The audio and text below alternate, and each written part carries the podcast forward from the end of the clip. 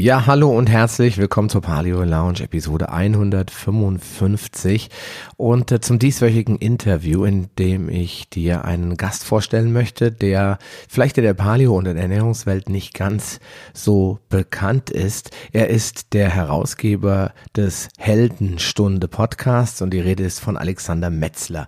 Mit ihm habe ich mich echt lange und ausgiebig unterhalten. Vielleicht lag es auch daran, dass es abends aufgenommen wurde und ich einfach, ja, so ein bisschen mit ihm ins Gespräch kam über ganz verschiedene Sachen, die mit unserer digitalisierten Welt zusammenhängen. Das Interview ist äh, ziemlich knackig lang geworden. Ich glaube fast eine Stunde 50 Minuten. Ich hoffe trotzdem, dass es dir zumindestens in einzelnen Abschnitten anhören kannst und äh, möchte gar nicht zu viel verraten, außer dass wir ganz viel über Social Media Sucht sprechen und was du dagegen tun kannst. Also bleib dran und hör dir das vollständige Interview an, denn es lohnt sich auf jeden Fall. Willkommen in der Paleo Lounge, dem deutschsprachigen Podcast für Paleoernährung und einen ganzheitlichen Lebenswandel. Für ein Leben in Harmonie mit deinem Körper und der Natur.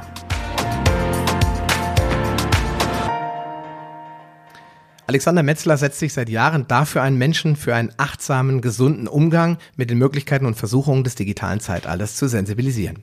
Er zeigt sehr anschaulich auf, wie hoch der Grad der Ablenkung durch technische Endgeräte ist, wie sehr ein digitales Überangebot uns allgemein unseren Hormonhaushalt und sogar unsere Augen stresst. Aber er gibt auch praktische Hilfestellungen zur Analyse des eigenen Verhaltens und bietet Möglichkeiten, ein gesundes Bewusstsein für sich zu entwickeln. Alles mit dem persönlichen Ziel, möglichst viele Menschen zu einem eigenverantwortlichen, achtsamen und gesunden Umgang mit sich selbst und der Umwelt zu inspirieren. Ja, und jetzt ist er in meiner Show. Hallo Alex, grüß dich.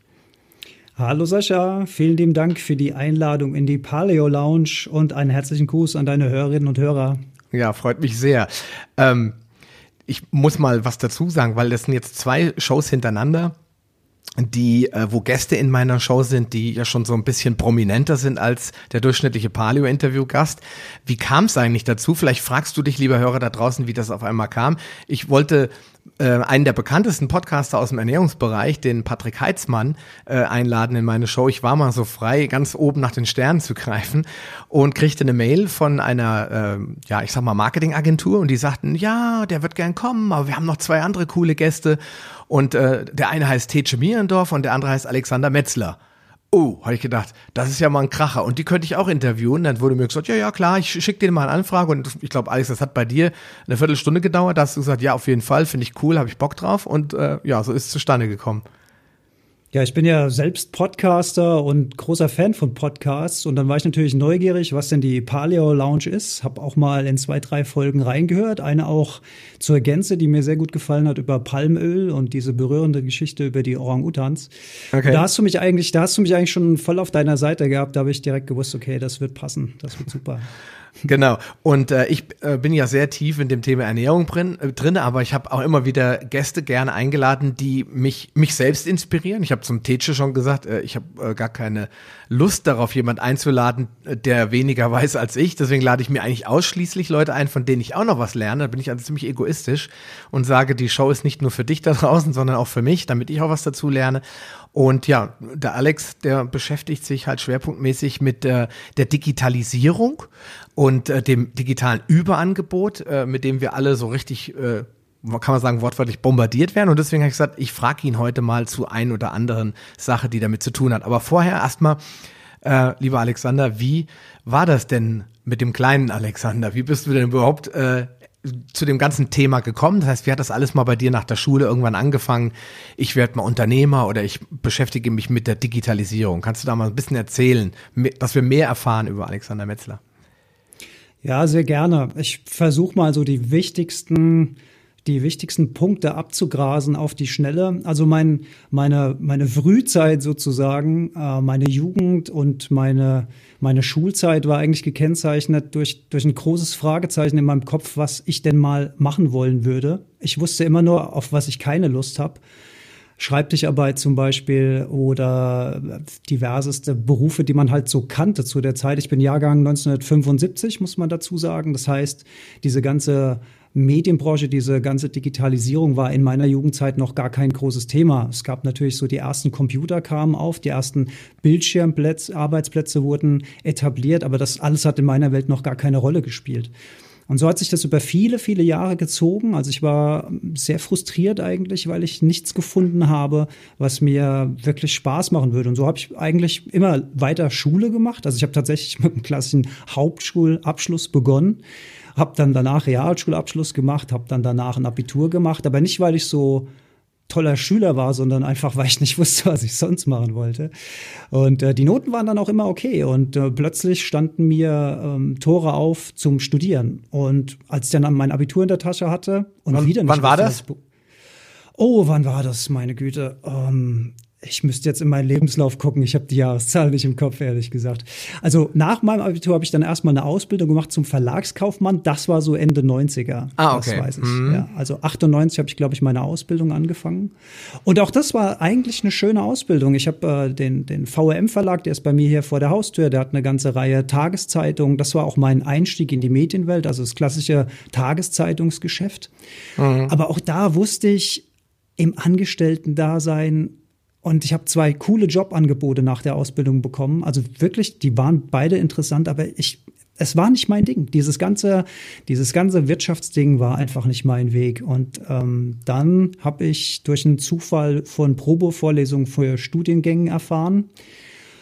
Und da mache ich es jetzt kurz, da könnte ich jetzt auch eine Geschichte drüber erzählen, aber am letzten Tag habe ich dann eine Probevorlesung über Mediendesign gesehen und da weiß ich noch, dass ich im Vorlesungssaal saß und dass ich Gänsehaut bekommen habe bei dem, was ich da gesehen habe. Das war genau mein Ding, Gestalten, Typografie, 3D-Animation, 2D-Animation, Soundbearbeitung, Werbung, Marketing, Farben, Form, das war's, ja. Das mhm. wollte ich mhm. machen. Ja. Okay. Dann, dann war es natürlich sehr schwer, da reinzukommen, weil zu der Zeit gab es 13 Studienplätze in Mainz, äh, da wo ich in der Nähe auch äh, lebe. Und ich glaube, damals die Quote, die war unterirdisch schlimm. Ich glaube, ich glaube, 400 Bewerber auf diese 13 Plätze. Also die Chance, so einen Platz zu bekommen, die, die ging quasi gegen null. Und äh, mein Abitur war so mittelprächtig. Das spielte dann eine Rolle bei diesem, äh, bei diesem Freigabeverfahren. Äh, und äh, man musste im Vorfeld so eine kreative Mappe erstellen. Und die wurde mit 3,9 bewertet bei mir. Und äh, mit 4,0 wäre man nicht mehr zu den Prüfungen für den Studiengang zugelassen worden. Das heißt, das, okay. war, das, das war die schlechtmöglichste Note, die ich kriegen konnte. Plus so mein einigermaßen okay Abitur. Also ich wollte schon gar nicht mehr zu diesen Klausuren gehen. Hab's dann aber trotzdem gemacht und da hatte ich halt irgendwie zwei Tage Sternstunde am Stück. Also da hatte ich wirklich gute Ideen habe auch viele Dinge einfach anders gemacht als alle anderen und bin dadurch aufgefallen. Und ich nehme an, rückblickend, ich weiß es ja nicht, aber rückblickend muss das der Schlüssel zum Studiengang gewesen sein, weil ich hätte nie, niemals damit gerechnet, diesen Platz zu bekommen. Und ich weiß noch, als die Post dann damals im Briefkasten war mit herzlichen Glückwunsch, Sie können sich einschreiben, habe ich das nicht geglaubt. Ich habe gedacht, die hätten mich verwechselt. Und ich habe dann im Sekretariat angerufen und gefragt, ja, stimmt es denn wirklich? Haben Sie mich wirklich nicht? Nee, nee, Sie können sich bis Ende Oktober einschreiben. Ich so, ja, krass. Ja, und das war dann auch wirklich toll, dieses Studium. Das, das, da habe ich dann so richtig ähm, verschiedene Disziplinen gelernt, habe nebenher dann mein Unternehmen A-Fusion in Frankfurt gegründet, beziehungsweise damals war das noch so im Homeoffice, wie das dann so ist als Student. Ja, okay. Gleich, gleichzeitig habe ich noch ein bisschen für die Zeitung weitergejobbt und meine ersten Jobs fürs ZDF gemacht und dann auch in die Fernsehwelt reingeschnuppert. Das heißt, du bist gleich parallel, so was man heute BA nennt, Berufsakademie, du hast gleich dir deine eigene BA gebastelt und hast gesagt, okay, ich äh, studiere das zwar, aber ich mache nebenbei mache ich gleich ein Unternehmen draus und, und, und starte gleich durch mit, auch wenn es jetzt nicht den riesen, äh, die riesen Kohle gebracht hat, gesagt, du machst gleich Nägel mit Köpfen, gehst gleich als Unternehmer an das Thema ran. Ja klar, ich hatte zumindest das Glück, dass ein guter, guter Kumpel von mir, das, äh, der hatte schon ein Unternehmen gegründet. Das heißt, bei dem konnte ich mir das alles schön abgucken. Der hat mir das auch dann alles in aller Seelenruhe erklärt, wie das dann ist mit Geschäftskunde und Buchhaltung und Steuerberater und Rechnungen schreiben und Angebot schreiben und tralala. Weißt du ja alles erstmal nicht. Nee, Gut, ich hatte ja, einen, ja.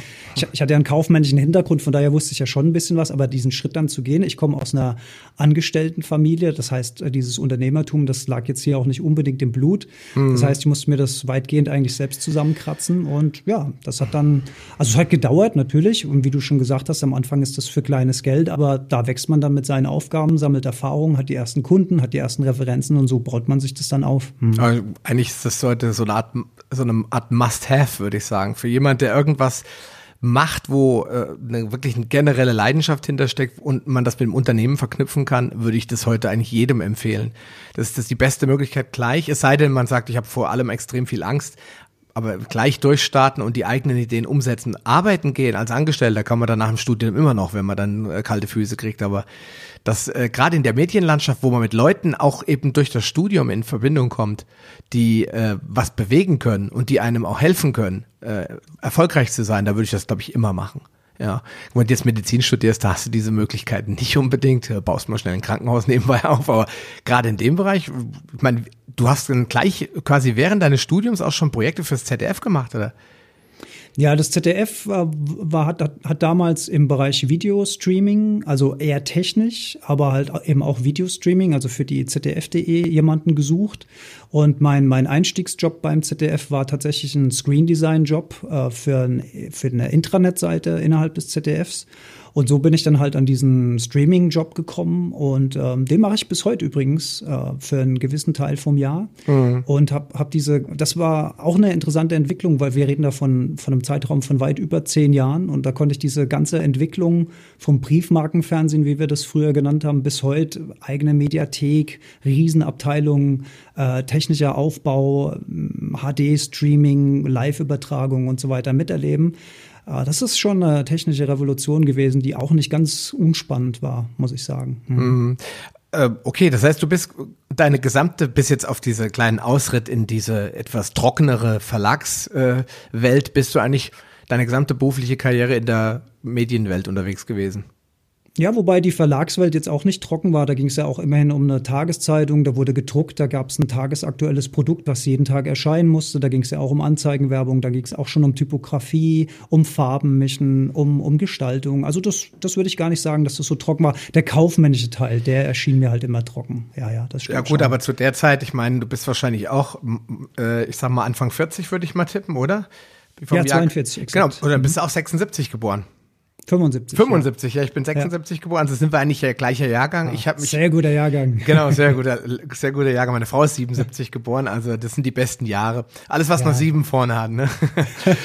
Und äh, ich war auch bei der Gießener Allgemeinen Zeitung damals, äh, weil ich ja hier aus dem Hessen komme, habe da auch eine, so eine Art berufsbegleitendes Fachabitur gemacht also eine, quasi schulbegleitendes Praktikum. Das nannte sich dann Fach Hochschulreife Fachabitur und da war ich halt ein ganzes Jahr bei einer Zeitung und ich habe halt viele Bereiche davon als eher trocken kennengelernt. Aber du hast recht, es ist natürlich ein solides Fundament, weil das war ja damals die Medienwelt in den frühen 80ern und 90ern. Erst durch die 2000er ist ja so das ganze Thema Online erst entstanden. Ne? 1997, da waren E-Mails noch eine Seltenheit, das weiß ich. Und äh, heute ist es ja schon wieder langweilig, ist schon wieder out. E-Mails, ja. das, das, das stimmt. Und äh, wo du gerade drüber sprichst, ich bin zu einer Zeit da reingekommen, wo auch gerade so eine technische Revolution innerhalb des Druckwesens stattfand, nämlich die CTP, also Computer-to-Plate-Technologie. Ja. Das heißt, der, der Computer hat in, in diesem ganzen Prozess, und da sind wir ja jetzt eigentlich auch schon im Thema Digitalisierung drin, der hat da stattgefunden. Und ich weiß noch, dass es teilweise eine ganz miese Stimmung im Haus war, weil natürlich ganz viele Arbeitsplätze plötzlich gefährdet waren. Früher war das ja noch ein chemischer Vorgang, ne? Filme belichten, mhm. dann Platten einfetten, äh, dass die Farbe drauf bleibt, beziehungsweise die eingefetteten Stellen äh, eben keine Farbe drauf bleibt für die Druckplatten. Also richtig chemische und, und mechanische Herstellung der äh, Tageszeitungsproduktion. Und das fiel auf einmal alles weg durch das CTP. Und da haben natürlich ganz viele äh, Leute lange Gesichter gemacht. Und in der mhm. Druckerbranche, da war das so, da sind dann morgens ab neun sind da die ersten Bierflaschen gekreist. Und die Leute einfach nichts mehr zu. Ja, das war schon. Also ich, ich will es jetzt auch, also hm, das waren schon Erfahrungen, die ich da gemacht habe. Und beim Fernsehen war es später ja nicht viel anders, als dann plötzlich so spannende Sachen wie YouTube oder sowas kamen. Am Anfang hat das ja alles keine Rolle gespielt. Ja. Aber plötzlich hat man realisiert, huch, uns wandert das ganze Publikum ab ins Internet, huch, keiner guckt mehr Fernsehen, hoch, keiner will mehr mehr lineares Fernsehen gucken. Also sprich, keiner setzt sich mehr um Punkt 20.15 Uhr vor den Fernseher, um irgendeinen Film zu gucken, sondern die Leute gucken heute nonlinear auf Netflix oder auf Amazon Prime, wann und wo und wie auch immer sie wollen. Und auch da war dann relativ schlechte Stimmung, viel Frust. Also irgendwie war die diese ganze Zeit auch immer so ein bisschen geprägt von technischen Revolutionen, die auch immer schlechte Laune gemacht haben irgendwie. Ja, okay. Ja gut, das war halt schon, äh, ich glaube, wir beide und alle Menschen eigentlich in dieser Zeit, die haben natürlich extrem viel äh, technische Innovationen erlebt. Also ich bin noch aufgewachsen und du dann natürlich auch mit Datasette und ja. äh, dann später mit Floppy Disk, äh, fünf ein Viertel Zoll, dreieinhalb Zoll und äh, ich lache immer, wenn ich das, wir haben hier so ein schönes altes Yamaha Keyboard, der ist tatsächlich noch so ein dreieinhalb Zoll Diskettenlaufwerk, wenn man oh, seine, seine Stücke aufzeichnen will, ja. Und ich weiß noch, dass ich mich immer äh, sehr gef äh, gefreut habe, wenn es mal wieder im Angebot ein Zehnerpack Floppy Disks gab, dann konnte ich wieder ein paar Spiele äh, mir von Ko Kollegen kopieren, ja. Und heute hast du, weiß nicht, 64, 128, 256 Gigabyte auf dem iPhone mit dir dabei es zeigt schon, schon ein bisschen, was da passiert ist. Das ist schon Wahnsinn, ne? Ich glaube, deine, deine jüngeren Hörerinnen und Hörer, die wissen gerade überhaupt nicht, von was wir da überhaupt sprechen. Wahrscheinlich. Äh, die denken so, hä, was gibt's doch schon immer? Ja, da gibt's, also, gibt's ja schon. noch eine, ja, genau. Vielleicht noch kleine, eine kleine Anekdote, die mir noch einfällt äh, zum, zum Thema Verlag und zum Thema Ende der 90er. Ja. An den Arbeitsplätzen waren dann so die ersten Macs und dann bist du morgens reingekommen, hast diesen Mac eingeschaltet, dann bist du in die Kaffeeküche gegangen, hast dir erstmal Kaffee gekocht, dann hast du erstmal die Tageszeitung gelesen, die war ja kostenlos und wir konnten auch andere Druckprodukte von Verlagen lesen, hast du alles erstmal durchgeblättert, dann bist du aufs Klo gegangen und so weiter und dann bist du ins Büro gegangen und dann war, wenn du Glück hattest, der, der Bootvorgang vom Mac fertig und du konntest anfangen, was zu arbeiten. Also Krass. Überleg dir das mal. Ja. Da war ja, mein, da waren ja meine Pentium 486, die waren ja dann richtig schnell, die haben maximal eine ja. Minute gebraucht. Und heute werden die Leute ja schon nervös, wenn es 30 Sekunden dauert oder 15. Ja. ist schon, ist schon krass. Das ist ein bisschen Jammern auf, auf höherem Niveau, was man heute so da draußen erlebt. Ne? Absolut. Da sind, wir bei, da sind wir beim Thema Schnelllebigkeit. Ne? Genau. Ähm, ich habe ja am Anfang vorgelesen, äh, dass äh, du den Leuten zeigst oder aufzeigst, wie, wie man mit diesen ganzen Möglichkeiten des Digitalzeitalters etwas äh, achtsamer umgehen kann. Ich möchte jetzt nochmal diese Brücke schlagen. Du bist ja dann irgendwann aus der, in dieser Medienlandschaft unterwegs gewesen. Wie, wie ging's, wie ging's dann weiter? Ich meine, irgendwann war dein Studium fertig. Du hast gesagt, hey, vielen Dank. Ich nehme mal mein Diplom in die Tasche und gehe mal in die, äh, mit meinem Unternehmen jetzt so richtig, mach mal richtig Rock'n'Roll. Wie bist du dann in diese, in dieser Schiene reingekommen? Ähm, dass du als Speaker oder als, als, ähm, als Coach auch gebucht wurdest, um den Leuten da diese Achtsamkeit oder auch dieses ganze Thema Digitalisierung ein bisschen näher zu bringen. Wie hat sich das denn da so entwickelt? Ja, das ist natürlich eine spannende Frage, die mir immer wieder gestellt wird, weil wie bringt man diese beiden Welten zusammen? Ja? Also bei mir war es so, ich habe zwischen Anfang Mitte 20 bis Anfang Mitte 30 eine relativ schwierige Zeit gehabt. Da war, also wir sprechen von schweren Depressionen, die da auf einmal kamen. Das war jetzt nicht von heute auf morgen, sondern das war ein sehr langer, schleichender Prozess. Mhm. Und der wurde über die Jahre immer schlimmer und irgendwann merkst du halt, irgendwas stimmt mit dir ganz signifikant nicht. Es gab so ein Schlüsselerlebnis, das war auch äh, im Fernsehen. Da saß ich an einem neuen Mischpult, ein Kollege von mir saß neben mir und hat versucht, mir äh, da eine Einführung zu geben, mir zu erklären, die neuen Funktionen und so. Und ich habe den angeguckt, ich habe gesehen, dass der mit mir spricht. Ich habe gesehen, dass sich dem seine Lippen bewegen. Und ich habe auch Töne gehört, aber es kam überhaupt nichts in meinem Gehirn an. Da war wie, wie so eine Glocke auf meinem Kopf drauf, die alles abblockt, wie, wie Nebel. Also wer das nicht kennt, kann sich das schlecht vorstellen. Aber das, mhm. das war der entscheidende Tag, wo ich gewusst habe, okay, es geht jetzt nicht weiter. Du musst irgendwie, du musst tätig werden. Ne? Und dann geht's halt los. Allgemeinarzt.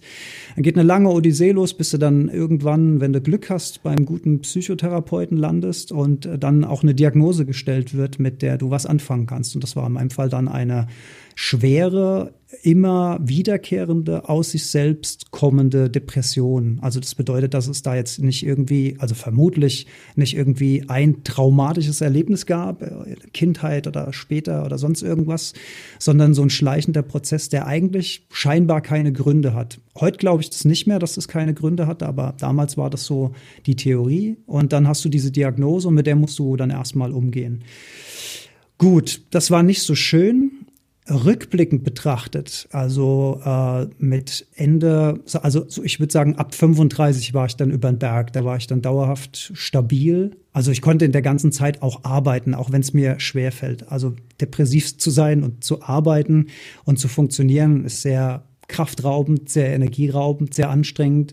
Man versucht ja auch immer mh, hm, zu Schauspielern tagsüber, also ganz normal zu sein, fröhlich zu sein, Und du bist es aber innen drin halt einfach nicht. Ne? Ähm, also schwieriges Thema, aber rückblickend muss ich sagen, hat mich diese ganze Story auf, auf einen Weg geführt, bis heute Abend, wo wir beide diesen Podcast aufnehmen, da wäre ich heute wahrscheinlich jetzt auch nicht, wenn ich dieses Tal nicht durchschritten hätte. Das hat mich nämlich sehr aufgerüttelt und sehr wach gemacht. Und hm. ähm, nachdem ich wieder einigermaßen funktioniert habe, habe ich mich dann auf die Suche gemacht, woran liegt's? Was gibt's für Ursachen? Was stimmt mit mir nicht? Was stimmt in meiner Welt nicht und mit der Welt da draußen meiner Meinung nach nicht? Und wie, wie schaffe ich es damit umzugehen? Ja, und da habe ich sehr viele Sachen probiert. Ja, Biohacking wurde mir da reingespült. Da hast du ja auch viele Kontaktpunkte in deinem Podcast. Ernährung, Bewegung. Ich meine, ich habe früher schon viel Sport gemacht, aber ich habe mich halt völlig normal ernährt. Ich dachte, ich ernähre mich gesund, aber habe halt mich völlig normal in Anführungszeichen ernährt mhm. und habe halt auch immer gut zugenommen. Trotzdem, dass ich zweimal die Woche regelmäßig Sport gemacht habe, Fußball gespielt habe, ab und zu laufen gegangen bin, viel Fahrrad gefahren bin, habe ich gemerkt, du wirst immer dicker und dicker, das gibt's doch gar nicht und so weiter. Mhm. Ja, und ähm, ja, dann ich habe halt für mich herausgefunden, dass es, dass es viele, viele kleine Rädchen sind, an denen man eigentlich drehen sollte. Also es, ich denke, wer wirklich bewusst und gesund leben will, das reicht nicht, wenn man sich das da nur auf die Ernährung beschränkt oder nur sagt, ich will kein Fernsehen mehr gucken oder nur sagt, ich treibe jetzt Sport, sondern ich glaube, das ist so eine All Ganzheit, so eine Allgemeinheit von vielen, vielen Faktoren, die uns bewusst werden müssen. Und einer dieser Faktoren, und das ist halt ein Schwerpunkt von mir geworden, ist eben diese Digitalisierung, weil ich eben selbst seit sehr, sehr vielen Jahren in dieser Branche arbeite, bin jetzt mittlerweile auch äh, aktuell amtierender Vice President von der zweitgrößten Open Source Web Content Management System und ähm, habe da einfach so viel erlebt und so viele Nächte auch vom Rechner gesessen. Und das war eben auch ein großer Faktor. Und ähm, ja, jetzt vielleicht, um auf deine Frage zurückzukommen, wie bin ich da zum Speaker geworden? Ich habe früher schon Vorträge gehalten über Gestaltung und Design im Zuge meines Berufs. Und mhm. als ich dann diese, diese, diese gesundheitliche Schiene für mich entdeckt habe und auch Know-how angehäuft hatte, also wir sprechen ja da auch von einigen Jahren, Selbstausbildung sozusagen, viel Bücher lesen, viel Dokumentation gucken, viel nachdenken, viel ausprobieren, ähm, habe ich dann angefangen, meine ersten Speaks zum Thema Gesundheit äh, zu machen und habe gesehen, wie wichtig das gerade auch in dieser Digitalbranche ist und wie, wie oft ich dann angesprochen worden bin von digitalen Konferenzteilnehmern, die dann auf diesen Joomla-Days waren, wo ich immer gesprochen habe und gesagt habe, ey, sprech doch bei uns auch mal darüber, das ist super, die, die Leute müssen das, müssen das hören. Und da da habe hab ich eigentlich zum ersten Mal drüber nachgedacht, dann da auch mehr draus zu machen. Ja, und dann bin ich mit der EID Akademie ins äh, Gespräch gekommen und das, wir haben uns alle gleich von Anfang an gemocht und so kam das, ja. Mm, okay. So war das. Ja, ich meine, das ist, äh, es ist ja schon ein sehr, sehr spannendes Thema. Diese Digitalisierung ist ja auch in meinen Augen ein Stück weit ein notwendiger Prozess, der da stattfindet, weil wir einfach dermaßen viel technologische Entwicklungsschritte und schon fast Sprünge gemacht haben, dass es äh, ja sich auch nicht aufhalten lässt. Ähm, aber genau das ist das Problem, glaube ich, dass es wie eine Welle so ein bisschen über uns gekommen ist. Wenn man jetzt mal guckt, mein Vater ist 1954 geboren, ähm, da waren die Entwicklungen in der Automobilindustrie enorm damals, auch im Vergleich zu heute auch nicht so groß. Äh, in der Fabrikautomation waren sie relativ spürbar. Auch heute kann man sagen, ist das wieder stärker. Aber digital, ich weiß, mein Vater ist mit dem Drehscheibentelefon groß geworden und äh, das gab es auch noch äh, 2000, na da vielleicht nicht mal, 1990 gab es das auch durchaus noch. Da waren die Entwicklungsschritte in der Computerisierung, Digitalisierung doch überschaubar und äh, wir sind halt auch, du und ich wahrscheinlich, äh, du bist ja auch äh, nicht unbedingt äh, in, äh, mit dem Handy auf die Welt gekommen, mit der Telefonzelle aufgewachsen. Ja, ja das heißt, wenn, genau. wenn ich telefonieren wollte, dann äh, musste ich meine Mutter um Kleingeld, äh, Kleingeld um D-Mark, also um Groschen oder 50 ja. Pfennig anbetteln, wenn ich telefonieren wollte. Und wenn ich zu meinem Kumpel wollte, habe ich dem keine WhatsApp geschickt, sondern ich habe mich aufs Fahrrad gesetzt und bin hingefahren. Und wenn ich Pech hatte, hat er keine Zeit gehabt. Aber da habe ich eben eine kleine Sporteinheit eingeführt. Ja? Das war jetzt für mich nicht so, ach, jetzt antwortet der wieder nicht. Aber ich sehe doch, der ist doch bei WhatsApp online. Was ist denn da los? Da bin ich aufs Fahrrad, bin einen Kilometer was geradelt, geklingelt. Und dann, ja, nee, du, ich muss noch lernen für eine Klausur morgen. Ah, okay, aber ich komme dann nachher um 17 Uhr bei dir vorbei. Okay, tschüss, aufs Fahrrad wieder nach Hause. Ja, unvorstellbar. Heute sitzen die Leute, die Jugendlichen zusammen am gleichen Tisch in irgendeiner Bar und WhatsAppen sich zu. Ja, statt sich anzugucken und zu sagen, du, äh, wie war's denn heute bei dir so? ich meine, es ist ja schon ein bisschen spooky, oder? Ja, es ist, ja, es ist spooky ich bin da auch immer so ein bisschen hin und her gerissen. Man hat ja früher, als, als das Fernsehen erfunden wurde, hat man das Fernsehen auch verteufelt und hat gesagt, alle Leute verblöden, die lange Fernseh gucken. Und da ist ja schon auch was dran. Ich glaube, es macht, wie Paracelsus schon so schön gesagt hat, die Dosis macht das Gift. Ja. Man muss halt, man muss halt es, es, es gehört eine gewisse, ich finde das Wort schwierig, Medienkompetenz dazu und die muss man halt erlernen und beigebracht bekommen. Ja. Man, muss sich man muss sich bewusst machen, was passiert denn da eigentlich? Was ist denn zum Beispiel, du hast es eben gesagt, diese Jugendlichen, die da an einem Tisch sitzen, Social Media, WhatsApp, Facebook etc. Was passiert denn da eigentlich? Man muss sich mal eine Sache bewusst machen. Es gibt den, den Benutzer des Endgeräts auf der einen Seite. Und auf der anderen Seite gibt es eine milliardenschwere Industrie mit hochbezahlten Spezialisten. Da sind wie ich Designer und im speziellen UX-Designer, das heißt User Experience, also Benutzererfahrung. Das sind hochbezahlte Spezialisten, die nichts anderes machen, als bei jedem Pixel zu überlegen, wie mache ich das Nutzererlebnis noch angenehmer, noch fluffiger, noch, noch sexier. Dann gibt es Entwickler, die, die äh, entwickeln Algorithmen, die verdammt schlau sind, die unsere Daten sammeln und die uns möglichst immer das anzeigen, was uns vermutlich interessiert. Warum? Warum ist das so? Damit wir möglichst viel Zeit auf diesen Plattformen verbringen. Ja, klar. Damit, damit diese Plattformen mit ihrer Werbung Geld verdienen können und damit wir möglichst viel Zeit da sind, um diese Werbung zu konsumieren und natürlich um unsere Daten zu sammeln und die auch wieder kommerziell zu verwerten. Wir sind also Benutzer, wir sind Produzenten und Konsumenten und Rohstoff dieser Industrie gleichzeitig. Und das muss man sich erstmal bewusst machen. Und wer sagt, ähm, das ist keine Sucht oder das macht nicht süchtig, der irrt. Weil das ist genau der Plan. Wir werden süchtig gemacht auf eine sehr unterschwellige Art und Weise. Und wenn du heute in die Welt guckst, wenn du an einer Bushaltestelle vorbeifährst, wenn du Leute im Zug beobachtest, wenn du jemanden siehst, der mit seiner Partnerin essen geht, die Partnerin geht kurz auf die Toilette. Was passiert? Was passiert innerhalb von Sekunden? Die Leute haben ihr Smartphone in der Hand, gucken irgendwas, checken irgendwas. Checkeritis. Wir leiden alle unter Checkeritis. Checkeritis ist geil. Ja, wirklich, wirklich, wirklich. Und das ist der, der allererste und wichtigste Schritt, ist sich das mal bewusst zu machen, wie sehr wir da verführt werden. Weil nur dann, wenn wir uns dessen bewusst sind, dann können wir eventuell auch adäquat reagieren. Aber es ist schwierig. Ähm, ich äh, muss dir zustimmen. Ich bin ja jetzt nicht davon gefeit. Also ich bin da ganz offen. Ich bin auch so jemand, der, wenn er eine Minute Zeit hat, mal kurz seinen Facebook checkt, ja, weil die Zeit könnte ja nutzlos verstreichen. Und ähm, ich, bevor wir da noch mal ein bisschen detaillierter eintauchen, ich möchte gerne mal eine, eine Empfehlung ausgeben. Und zwar habe ich heute ein, ein recht relativ altes äh, Buch mir vorlesen lassen. Also ich bin großer Fan von Hörbüchern. Und zwar äh, von John Stralecki, Das Kaffee am Rande der Welt. Und das, das kann ich nur empfehlen. Das ist nur zweieinhalb Stunden oder zwei Stunden 49. Und äh, da merkt man gleich in den ersten Minuten schon, in welcher Welt wir leben, weil, äh, ohne das jetzt zu spoilern, er äh, steckt in einem Stau fest und äh, möchte mit dem Auto nicht mehr länger in dem Stau stehen, weil er in Urlaub will. Man erfährt aber eigentlich erst später, dass er eigentlich in Urlaub wollte. Das ist jetzt nicht so ein schlimmer Spoiler, aber er sagt, okay, ich drehe um und suche mir einen Ausweg. Und dabei landet er nach Stunden des Rumsuchens in diesem Café der Fragen.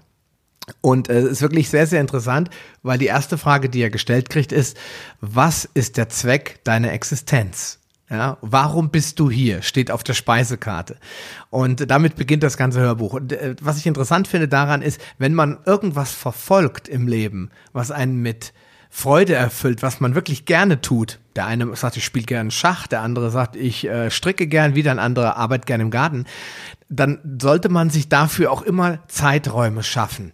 Und deswegen sind viele Leute unglücklich. Ich hätte jetzt die Frage zurückgespiegelt, als du gesagt hast, warum warst du so Burnout-mäßig unterwegs? Warum warst du so depressiv? Hast du, du hast doch gemacht, was du eigentlich geliebt hast. Du hast aber dann ja gleich mir die Frage eigentlich weggenommen und gesagt hast, es lag wohl auch sehr stark an dieser Überforderung mit diesen ganzen digitalisierten Medien zusammen. Aber wir gehen da nochmal drauf ein.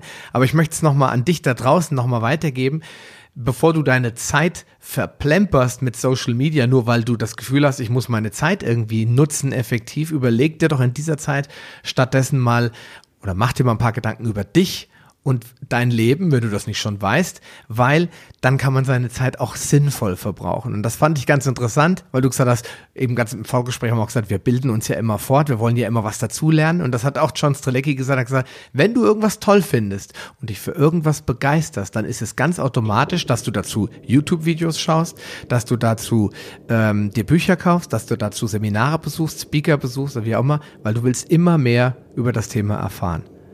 Einfach weil du dich weiterbilden willst, ne? Das stimmt. Also wenn du für etwas brennst, wenn du für etwas begeistert bist, dann willst du deinen Geist ja weiter mit diesen Informationen füttern und dann, dann findest du die auch.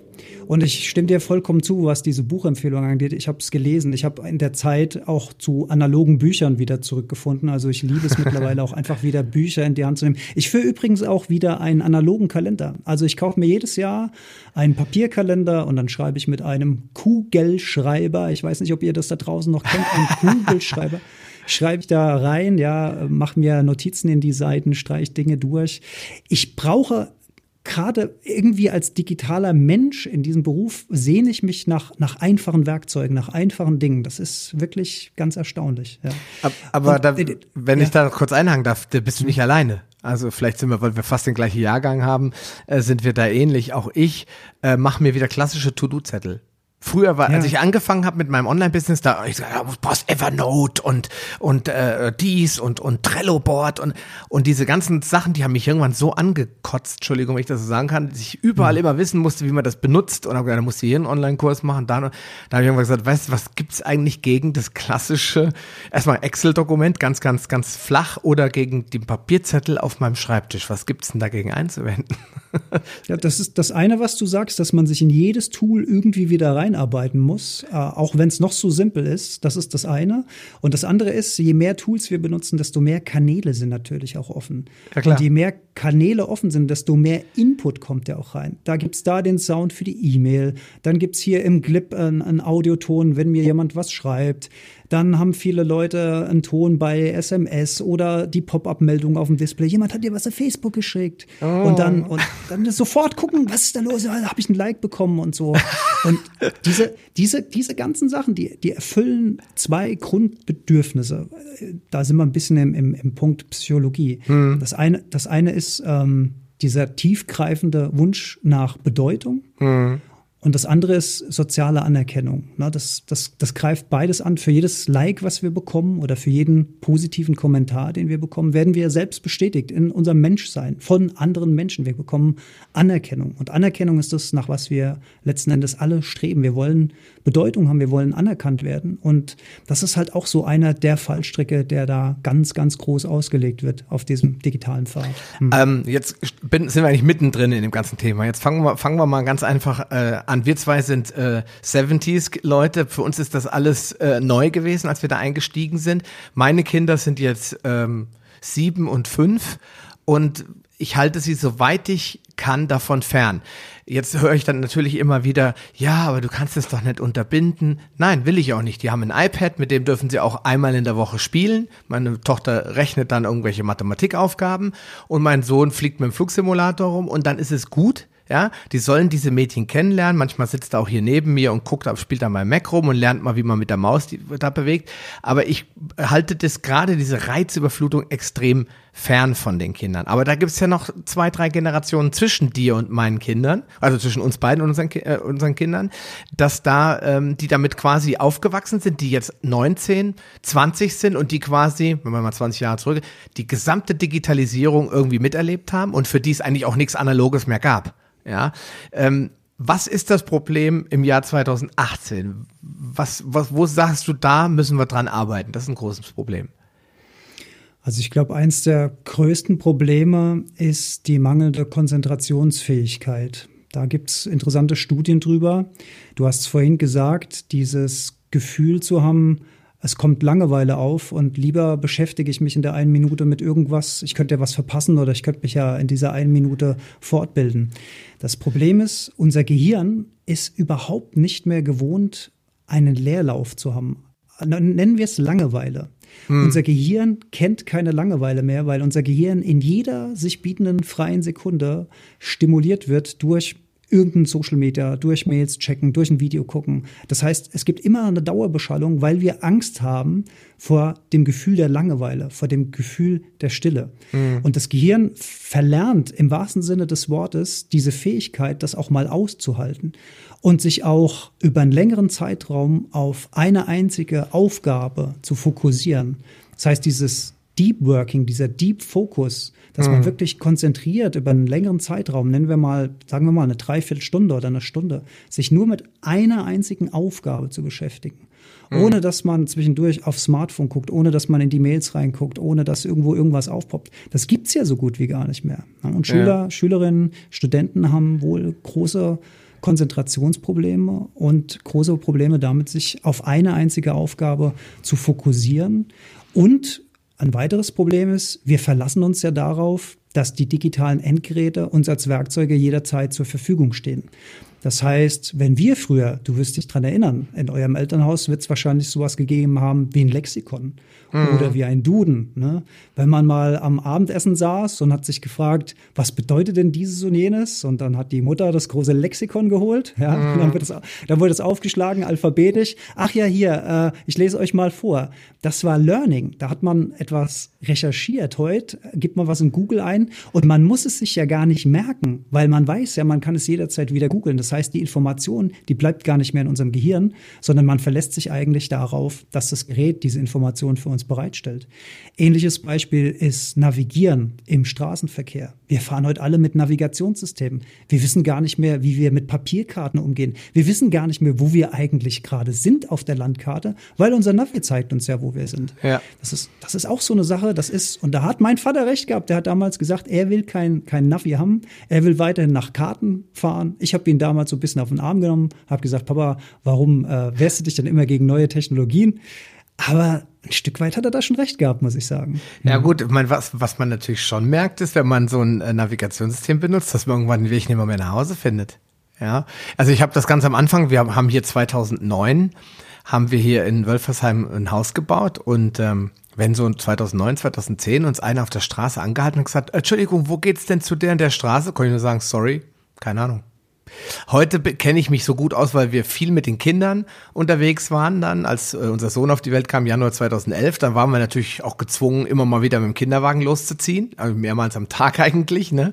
Und dann haben wir eigentlich unsere Heimat erst richtig kennengelernt. Ja? Und heute könnte ich fast jedem äh, Ort jemanden irgendwo hinlotsen, äh, ganz unproblematisch. Und wenn eine Frau sagt, fahr doch mal darüber zu dem und dem, weiß ich wo, genau, wo das ist. Aber es ist schon, du hast schon recht. Das ist, ähm, wir verlassen uns darauf und unser Gehirn ist ja generell extrem faul. Es, es legt ja seine Ressourcen immer in den Bereich rein, wo es am meisten gebraucht wird. Und wenn die multimediale Überforderung unser Gehirn komplett, ich sag's jetzt mal, okkupiert, mir fällt da kein anderes Wort, oder auslastet, ja, dann bleibt halt keine Kapazität für andere Dinge dann. Und auch vor allen Dingen, du hast eben gesagt, Konzentration. Ich meine, da gibt's vielleicht hundert Gründe für. Das kann ja auch teilweise gesundheitlich bedacht sein, weil die äh, viele Kinder wachsen ja mit, mit Kellogg's Max und Junkfood auf und äh, dass das nicht gerade der, dem, dem Gehirnwachstum beiträglich ist oder zuträglich ist, ist klar. Aber ich, viel mehr ist es Social Media. Tausende Pieps und Pups und Plaps und Blips und hier hat man einen und habe vielleicht ein Like, bringt natürlich die Leute völlig aus der Bahn. Sie können sich auf nichts mehr fokussieren. Da kommen auf einmal so Sachen wie die Pomodoro-Technik wieder zum Tragen, weil die Leute sich nicht mal mehr fünf Minuten am Stück für irgendeine Arbeit äh, begeistern können oder darauf konzentrieren können. Das ist ja doch eigentlich schlimm, oder? Für die, für die Berufswelt vor allen Dingen. Ja, also wo Licht ist, ist viel Schatten und wo viel Schatten ist, muss auch irgendwo Licht sein. Klar, die Digitalisierung bringt natürlich auch Unternehmen voran. Ne? Kommunikation ist sehr, sehr viel schneller möglich. Wir können heute mal easygoing ein Google Hangout machen mit unseren Kollegen, die in Staaten sind oder in asiatischen Ländern. Und äh, als würden die bei uns im Raum sitzen, mehr oder weniger. Also was war ja undenkbar vor einigen Jahren. Also man kann natürlich auch, also ich, ich verteufel das ja auch gar nicht, bitte nicht falsch verstehen. Ja, Es gibt, es gibt natürlich auch viele, viele Vorteile. Ne? Auch Social Media, dass, dass man mit Freunden in Verbindung bleiben kann, die vielleicht weggezogen sind, dass man, ähm, wenn man sich einsam fühlt, natürlich auch chatten kann, interagieren kann. Früher, wenn man alleine in der Wohnung gesessen hat, hat man alleine in der Wohnung gesessen, wenn keiner Zeit gehabt hat, vorbeizukommen, dann war man im wahrsten Sinne des Wortes isoliert von der Welt. Mhm. Ne, heute, heute kannst du halt einen Online-Chat oder sowas anschmeißen und dann schon, schon lenkst du dich wieder ab, zumindest von dir selbst und, und bist in dem Moment wieder, wieder raus aus dieser Situation. Ja, aber es, äh, E-Mails, ne? wie viel, wie viel Papier wurde eingespart, ähm, dadurch, dass man jetzt die Möglichkeit hat, E-Mails zu verschicken. Das war ja auch umwelttechnisch eine tolle Sache. Ne? Man hat einen Haufen Papier sparen können. Ich muss immer lächeln, wenn ich diese E-Mails sehe mit Think before you print. Das ist irgendwie auch so ein Ding, was irgendwie schon gefühlt tausend Jahre alt ist, gibt es immer noch äh, mhm. scheinbar Leute, die E-Mails ausdrucken, I don't know. ja, um dann nachher ein Meeting oder was sagen, hier habe ich hier eine E-Mail und bla. Ja, keine Ahnung, ja. Also ähm, das hat natürlich auch viele, viele Vorteile. Ne? Prozesse wurden beschleunigt, sparen Geld. Ich hatte ganz am Anfang dieses CTP-Beispiel vom Verlag gesagt. Da werden natürlich auch ein Haufen Kosten gespart.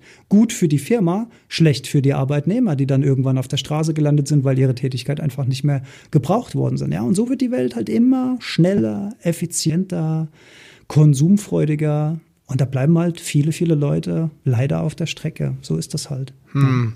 Wie sieht's denn aus mit diesem Überangebot? Wie kann man dem denn entgegenwirken? Also nicht indem wir es wieder einschränken, sondern äh, ist die da deiner Meinung nach auch die Schulung, äh, die Schulung, sag ich schon, die Schule gefragt, frühzeitig mit der Aufklärung äh, der Gefahren äh, ja loszulegen, sage ich mal. Ich meine, normalerweise, ich bin ja so ein, jemand, der sagt, der Lehrplan ist pickepacke voll ich sehe das ja, was unsere beiden Kinder, äh, erste und zweite Klasse, was die schon alles wissen und können müssen. Und äh, was da alles schon drin ist und dass die dann, wenn sie nach Hause kommen, total überdreht sind. Und wenn man jetzt noch mehr Zeug reinpackt, wird es ja eher tendenziell schlimmer. Müsste man aber nicht den klassischen äh, Lehrplan ein bisschen anpassen und mehr Raum schaffen im, im Lehrplan für Digitalisierung, für Medien, um die Kinder, die ja zweifellos immer damit in Berührung kommen, von, vom Krabbeln an und dann später vom, vom Sprechen an und Mama hat irgendwas in der Hand und macht damit rum, was ist das wohl? Muss die Schule da schon eingreifen oder würdest du eher sagen, nee, also die Schule soll sich mal auf Mathe und Deutsch konzentrieren, da müssen die Eltern was tun? Ja, das ist eine ganz, ganz schwierige Frage. Und da schlagen irgendwie auch zwei Herzen in meiner Brust, muss ich sagen. Also du hast schon gesagt, wenn die Mama mit dem iPhone rumwedelt, da liegt eigentlich schon des Pudels Kern. Ne? Also Kinder lernen ja zum Großteil durch Nachahmung. Und wenn die sehen, Papa oder Mama hat ständig da so ein Kästchen, das sehe ich auch so oft, wenn, wenn Eltern, junge Eltern sind mit dem Kinderwagen unterwegs, schieben ihren Kinderwagen, glotzen gleichzeitig ins Handy oder sitzen auf dem Spielplatz, das Kind macht irgend, klettert irgendwo rum und die, und die jungen Väter und Mütter klotzen auf ihr Handy. Also da, da, da, Furchtbar. Furch ne? Furchtbar, furchtbar. Das ist das eine, ne? was wir den Kindern vorleben. Das ahmen sie nach. Und Spiegelneuronen. Ja, genau, Spiegelneuronen, ja. Und bestenfalls leben wir ihnen dann ein weitgehend digital freies Leben vor. Das ist schwer, aber das ist unsere verdammte Aufgabe als Eltern, glaube ich. Um auf deine Frage zurückzukommen, was die Schule angeht.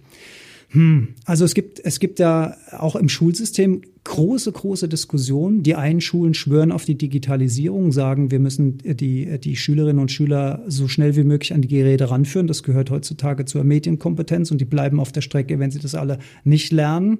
Natürlich in Zusammenarbeit mit der Elektroindustrie, die sich freut, wenn sie ihre Geräte an die Schulen verkaufen kann. Dafür gibt's dann Steuergelder vom Staat, der Staat, Lobbyisten. Ach, ich, ich, will, diese, ich will, jetzt mal gar nicht so weiter, weiter spinnen. Ich kann dir folgen, ja. Ja, und auf der, auf der, auf der anderen Seite haben wir Schulen, die das halt komplett ablehnen und sagen, ähm, die Kinder sollen hier eine ganz normale Schulzeit verbringen mit Schulbüchern und so weiter. Und es gibt ja für alles Pros und Cons. Ne? Du kannst sagen, wenn du dein Kind mit einem iPad in die Schule schickst, dann hat es nicht mehr das Problem, dass es viele Bücher tragen muss. Ne? Wir hatten früher unseren Schulranzen und dann haben wir den, weil wir cool sein wollten, hatten wir den dann immer nur an, an einem dieser Riemen hängen, dass er so cool runterhing. Ja. Und das war dann, das war dann schlecht für die Haltung, weil da waren ja so schwere Bücher drin. genau. ja, iPad wiegt heute nichts mehr, kannst du wunderbar nehmen, hast alles gespeichert da drin. Was ist da die Empfehlung? Also es, es, es gibt, äh, es gibt äh, Neurowissenschaftler, die raten davon ab. Und ich möchte, ich möchte mal ein plastisches Beispiel geben, wo sich die Hörerinnen und Hörer dann ihre eigenen Schlüsse draus ziehen können. Ähm, das iPad wurde 2010 von Steve Jobs bei einer großen Pauken- und Trompeten-Präsentation eingeführt.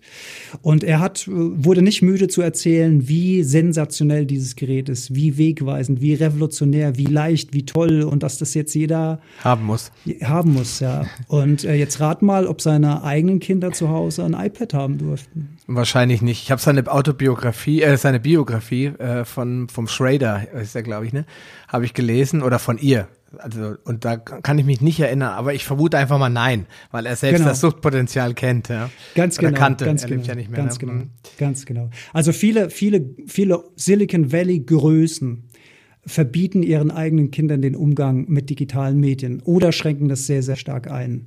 Und das müssen wir doch einfach nur mal so im Raum stehen lassen und dann kann, kann sich, ja jeder, jeder denken, ja. seine eigenen Gedanken machen. Und vielleicht, äh, um noch mal aus meinem eigenen Nähkästchen zu plaudern, meine Eltern waren früher sehr, sehr streng, was Computer anging. Also zur Zeit von Atari 64, Commodore und so mm. weiter. Diese ganzen Klassiker, die durfte ich alle nicht haben durfte ich nicht haben, weil meine Eltern hielten nichts davon, dass der Bub ständig vom Computer hängt. Der soll bitte draußen spielen gehen, der soll BMX-Rad fahren, der soll im Wald spielen. Du kennst das ja alles. Mm, ja, klar. Und natürlich fand ich das kacke, weil meine ganzen Freunde hatten so ein Gerät und dann haben wir da Summer Games gespielt und Winter Games und wie, wie dieses Spiel, diese Pixel-Klassiker alle hießen. Geil. Das war natürlich Internationales Karate. ja, genau, genau. Das war ja ein Riesending. Und natürlich macht das Spaß und natürlich war das fesselnd und war toll. Aber irgendwie war das auch das war auch noch eine andere Welt. Ich muss, ich muss jetzt beim Thema bleiben. Also ich durfte, ich durfte keine Computer haben. Ich habe sehr, sehr spät meinen eigenen allerersten Computer gekauft und habe dann gemerkt, dass ich unglaublich viel gerade technisch nachholen musste, weil meine ganzen Kumpels, und da reden wir jetzt ja auch von Unternehmensgründung und so weiter, meine ganzen Kumpels haben früher Netzwerksessions gemacht, die haben ihre Nächte lang ihre Computer miteinander verletzt, mhm. über Switch, über Hub, über Netzwerkkabel und hier Netzwerkkarte einstellen und da und das. Das konnte ich alles nicht, das wusste ich alles nicht. Das heißt, ich, ich stand vor diesen Problemen und wusste nicht, wie die zu lösen waren. Und das war sehr, sehr frustrierend. Und das habe ich meinen Eltern oft zum Vorwurf gemacht, dass ich ich gesagt habe, ihr habt mich da so lang von dieser Technologie und die ist halt wegweisend und, und, und wichtig für den Beruf. Und es ist ja für fast alle Berufe heute wichtig. Es ja, gibt klar. ja kein Schreiner mehr, der seine Rechnung mit der Schreibmaschine tippt oder der seine Steuererklärung irgendwie auf ein Blatt Papier schreibt. Das gibt es nicht mehr.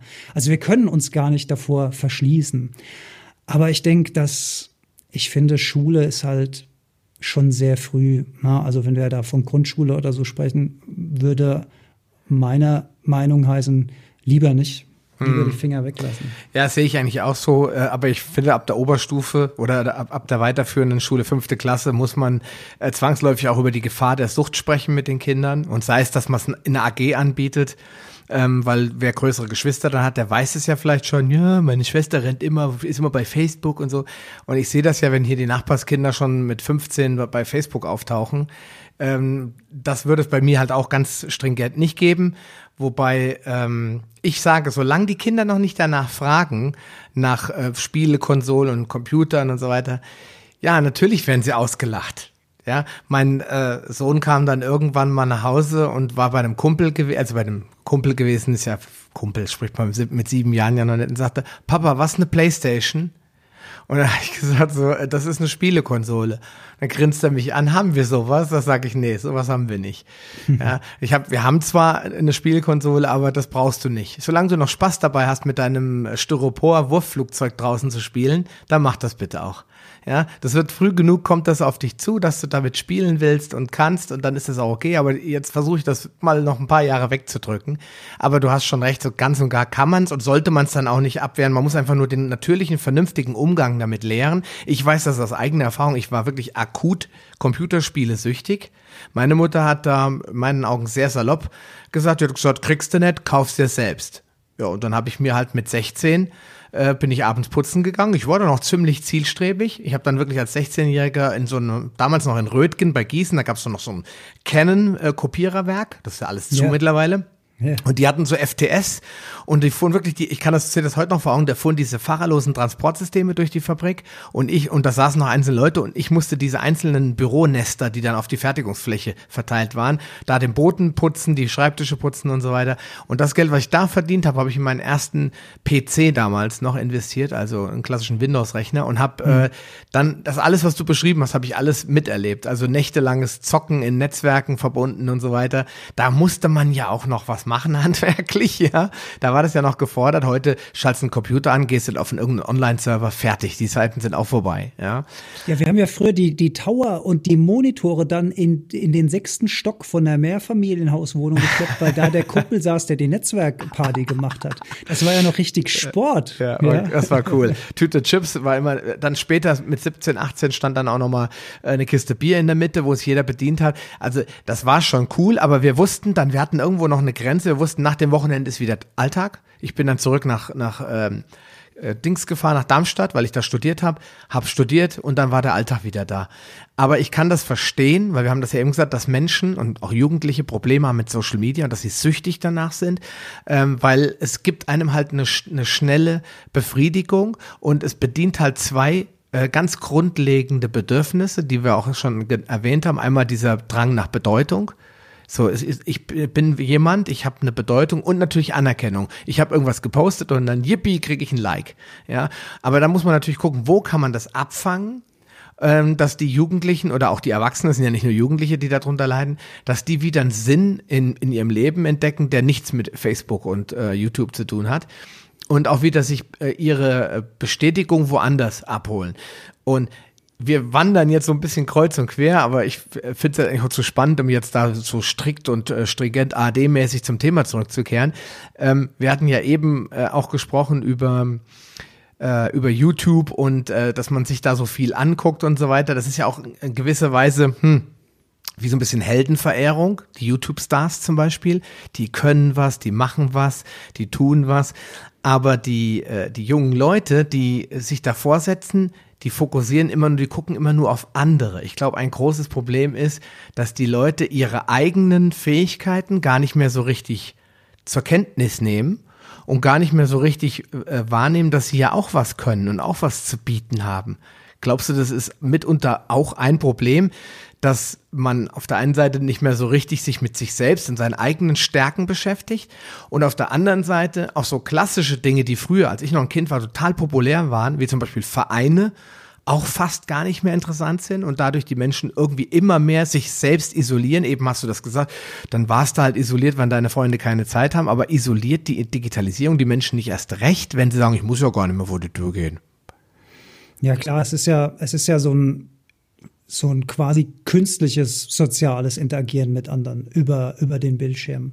Ne, wenn ich mit einer Person face to face spreche, da kommen ja ganz andere Faktoren dazu. Ob du etwas liest oder Emojicons oder wie heißen die Emojicons? Emo Emoticons, glaube ich. Ja, genau. Emoti Emoticons. Ja. Äh, da hast du einen Smiley oder einen traurigen oder einen wütenden oder so, aber das ersetzt ja nicht die Mimik von einem Gesprächspartner, der eins zu eins vor dir steht.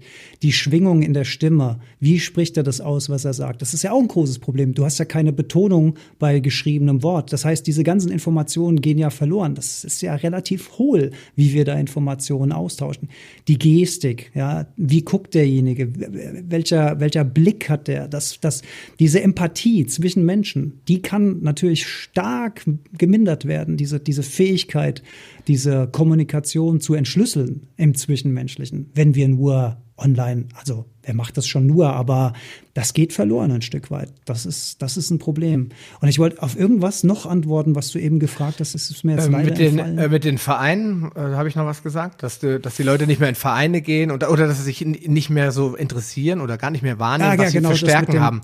Die Eigenwahrnehmung, genau, da gibt's, genau. da gibt's, da, da gibt's ein, in der Psychologie ein schöner Satz, der lautet, ähm, lebst du dein Leben oder wird dein Leben gelebt? Und das, was du eben so ein bisschen beschrieben hast, also dieses Glorifizieren von YouTube-Stars, ne, dieses exzessive Konsumieren von, von deren Content, das ist natürlich schon ein Problem, weil du sozusagen irgendwas nachahmst. Das heißt, du hast kein, keine Selbstentwicklung und kein Selbstbewusstsein, sondern du bist eigentlich in der Welt von diesem anderen und identifizierst dich damit komplett. Mhm. Und das kann natürlich sein, dass dann äh, Talente auf der Strecke bleiben, weil man die gar nicht mehr fördert, weil man so viel Zeit damit ver verbringt. Ich habe jetzt da keine Studien drüber gelesen, aber das sagt mir der gesunde Menschenverstand, dass es so ist. Ich meine, wir früher, Sascha, wir hatten auch Stars. Ich denke mhm. an Michael Jackson damals als Pop-Ikone.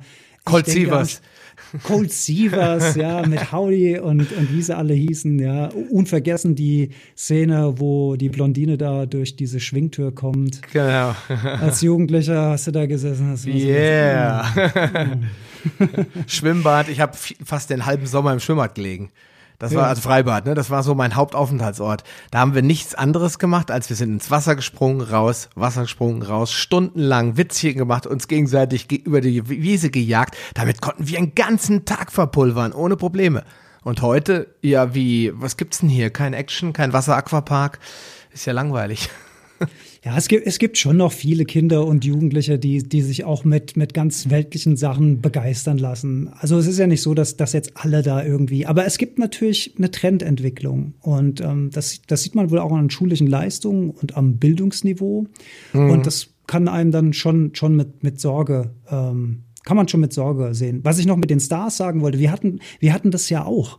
Aber bei uns war das, man hört ein Musikalbum und man hängt die Poster von derjenigen oder demjenigen an die Wand mhm. und man liest und man liest mal die Bravo und kommt vielleicht ins Schwärmen. Aber das war es auch. Wir haben ja nicht äh, stundenlang uns irgendwelche YouTube-Kanäle oder sowas Ging ja gar nicht. Die Bravo, Gott sei Dank. Die nicht, Bravo war ausgelesen nach einer Stunde. Genau, die war irgendwann, da, da, ach, da sagst du auch was ganz, ganz Interessantes. Dieses Endliche.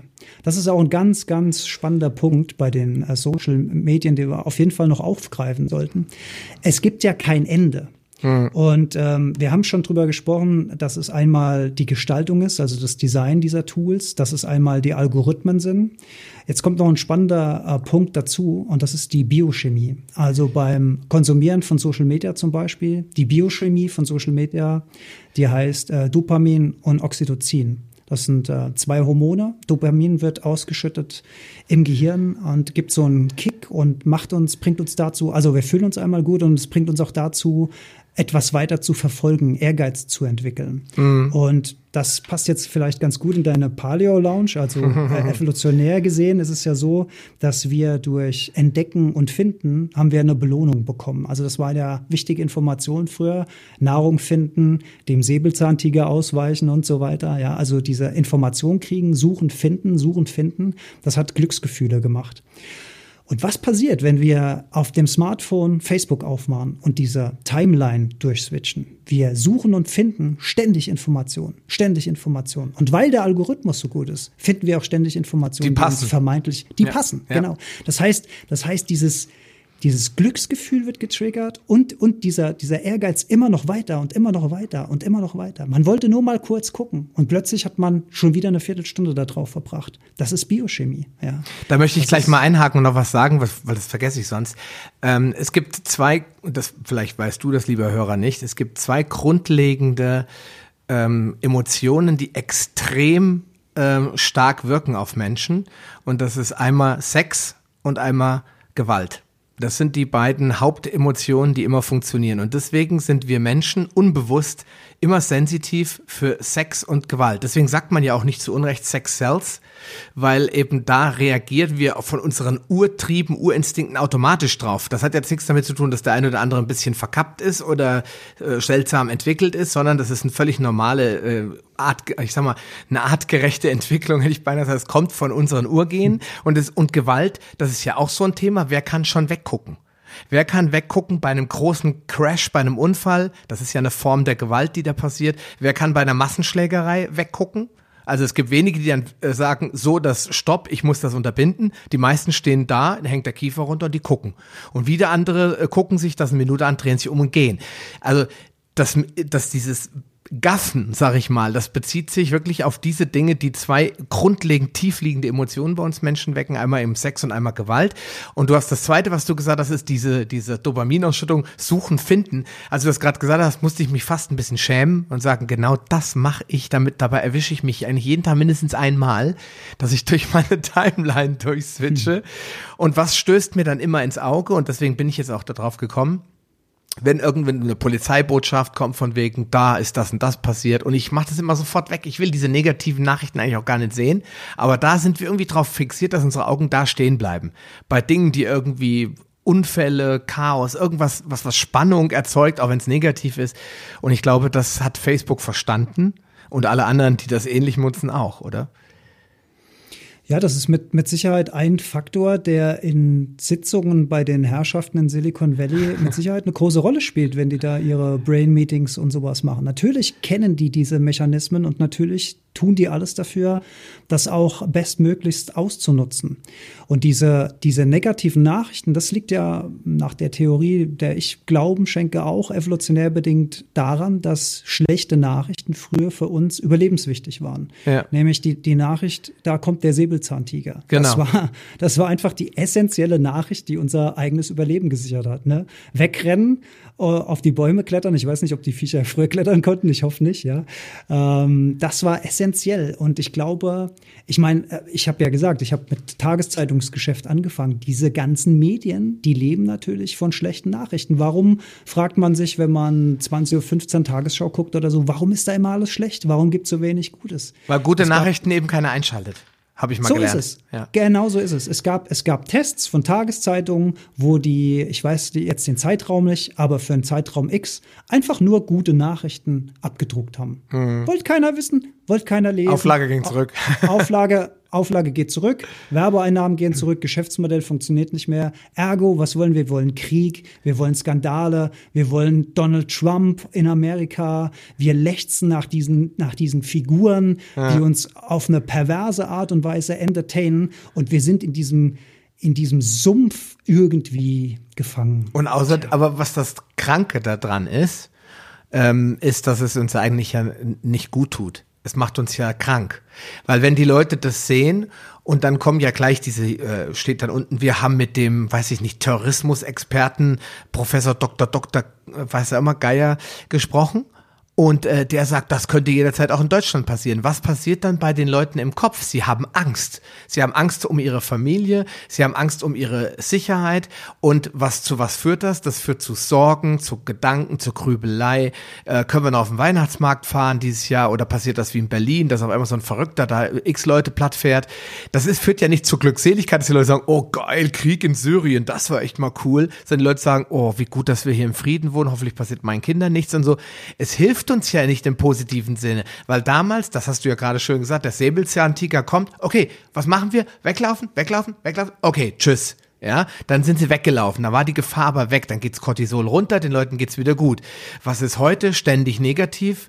Äh, Nachrichten und immer geht der Cortisolspiegel hoch, immer entsteht Angst und Panik und die Leute impfen sich immer wieder freiwillig damit, schalten immer wieder um Angst und haben eigentlich auch nicht die Hoffnung, dass mal was Gutes kommt. Ja, ist das, ist das nicht so ein bisschen wahnsinnig? Auch so. Doch, wir, doch wir, wir, das ist ganz einfach zu beantworten. Wir leben aktuell, was das angeht, in einer wahnsinnigen Welt.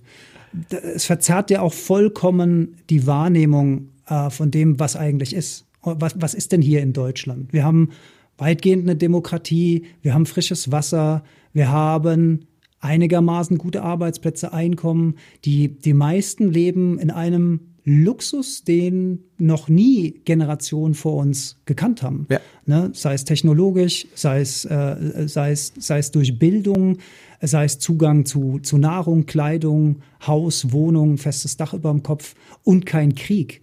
Und es gab, glaube ich, weiß ich, will ich jetzt nichts Falsches sagen, aber ich glaube, es gab überhaupt noch keinen Zeitraum so lange äh, gefährliches Halbwissen, wo, äh, wo wir in so einer Friedensphase lebten. Ne? Nee, auch gab's das, nicht, nee, hast recht. Auch, genau, auch das, auch das will, auch das will erstmal gelernt sein. Aber das nehmen wir, das sehen wir nicht, das sehen wir nicht, weil wir jeden Tag nur sehen, wie schlimm alles ist und was wieder alles Schreckliches passiert ist. Und früher konnte es uns doch egal sein, ob in China ein Sack Reis umfällt.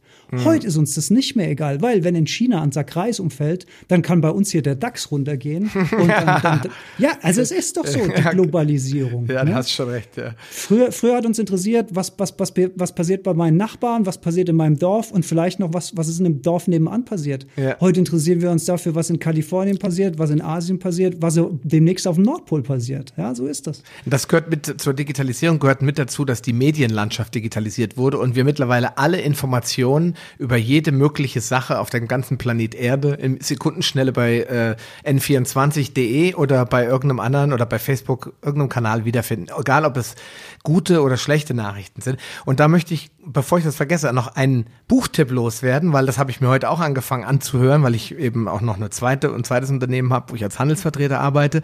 Und äh, da fahre ich öfter mal weg und dann habe ich immer Zeit und dann höre ich mir Hörbücher an. Und da habe ich gehört ähm, ein Buch, das heißt Factfulness. Und das ist aus dem Englischen übersetzt worden. Und da geht es genau um das, was du gerade gesagt hast, dass wir nur noch die schlechten Dinge wahrnehmen. Und dieser schwedische Forscher, der das Buch geschrieben hat, ich glaube, der lebt auch in den USA, der hat gesagt, der hat 13 Fragen gestellt und er hat ähm, also hatte die Antworten äh, in drei Antworten aufgeteilt, also A, B oder C. Und das waren dann so Fragen wie ähm, die und die Tiere äh, sind ja mal vom Aussterben bedroht gewesen. Seit dem Jahr, als die auf die rote Liste kamen, ist das A schlimmer geworden, B gleich geblieben oder C, die sind weniger bedroht. Und dann hatte, also das hat er bei 13 Fragen gemacht. Und die waren immer daraus ausgerichtet, es gab immer eine mittlere, eine schlechte Antwort, also im Sinne von, es ist schlimmer geworden, wie auch immer, es ist so geblieben oder es ist besser geworden. Und nachher waren 90 Prozent der Leute, haben die Fragen völlig falsch beantwortet. Es gab sogar Leute, die hatten nicht eine von den 13 Fragen richtig beantwortet. Und er hat gesagt, er hätte das mit Schimpansen machen können und die Schimpansen hätten mit äh, Banane A, B, C insgesamt mehr richtige Antworten durchs Zufallsprinzip ge getroffen, als die Menschen, die die Fragen wissend gehört haben und beantwortet haben. Ähm, er hat gesagt, das kann nicht sein, das muss wirklich sein, dass die Leute bewusst in eine falsche Richtung denken. Und das Buch kann ich nur empfehlen, weil er klärt dann auf, warum wir Menschen, da kommt nämlich auch dieser evolutorische Gedanke, warum wir so negativ sind und warum die Medien und viele andere moderne Einflussfaktoren das Ganze noch multiplizieren und dafür sorgen, dass wir die Welt ganz rabenschwarz sehen, obwohl es gar nicht mehr so schlimm ist. Ja. Ich denke, das äh, kann ich nur jedem empfehlen. Ich pack's in die Show Notes, sowohl das Buch von John Strelecki als auch das, weil das sind wirklich zwei Gamechanger gewesen. Auch für mich, weil ich bin ja auch jemand, der da äh, nicht sich vor verwehren kann, ne? vor solchen Nach Nachrichten. Ja, ich liebe, ich liebe so Buchtipps und gut, dass du die in die Show Notes packst. Die werde ich mir wahrscheinlich dann auch mal. Ich, ich bin ja mittlerweile, ich bin so eine Leseratte geworden. Das ist, entdeckt mal wieder das Lesen für euch da draußen. Das ist, das ist wirklich eine Waffe. Tolle genau. Bücher. Ja. Bücher, also da bin ich übrigens auch analog geworden. Ich habe mir damals war einer so der ersten Kindle-Käufer und dachte, ah, geil, hast du so ein schwarzes Ding, hast 80 Bücher dabei. Wer liest im Sommerurlaub schon 80 Bücher? Ja, äh, ja. Aber ich habe gedacht, cool, musst du haben. Äh, de facto habe ich fünf, sechs Bücher damit gelesen und äh, dann bin ich ja 2016 richtig voll äh, all in die Ernährungswelt eingestiegen. Vorher habe ich dann nur das sehr hobbymäßig gemacht und dann habe ich angefangen, Bücher zu kaufen. Und dann habe ich irgendwann wieder schätzen gelernt, was so ein Buch in der Hand eigentlich darstellt. Weil du kannst nämlich ganz schnell mal aufschlagen und mal durchblättern und ah, das war, glaube ich, hier in dem Kapitel. Und dann hast du's. Mach das mal mit dem E-Book-Reader.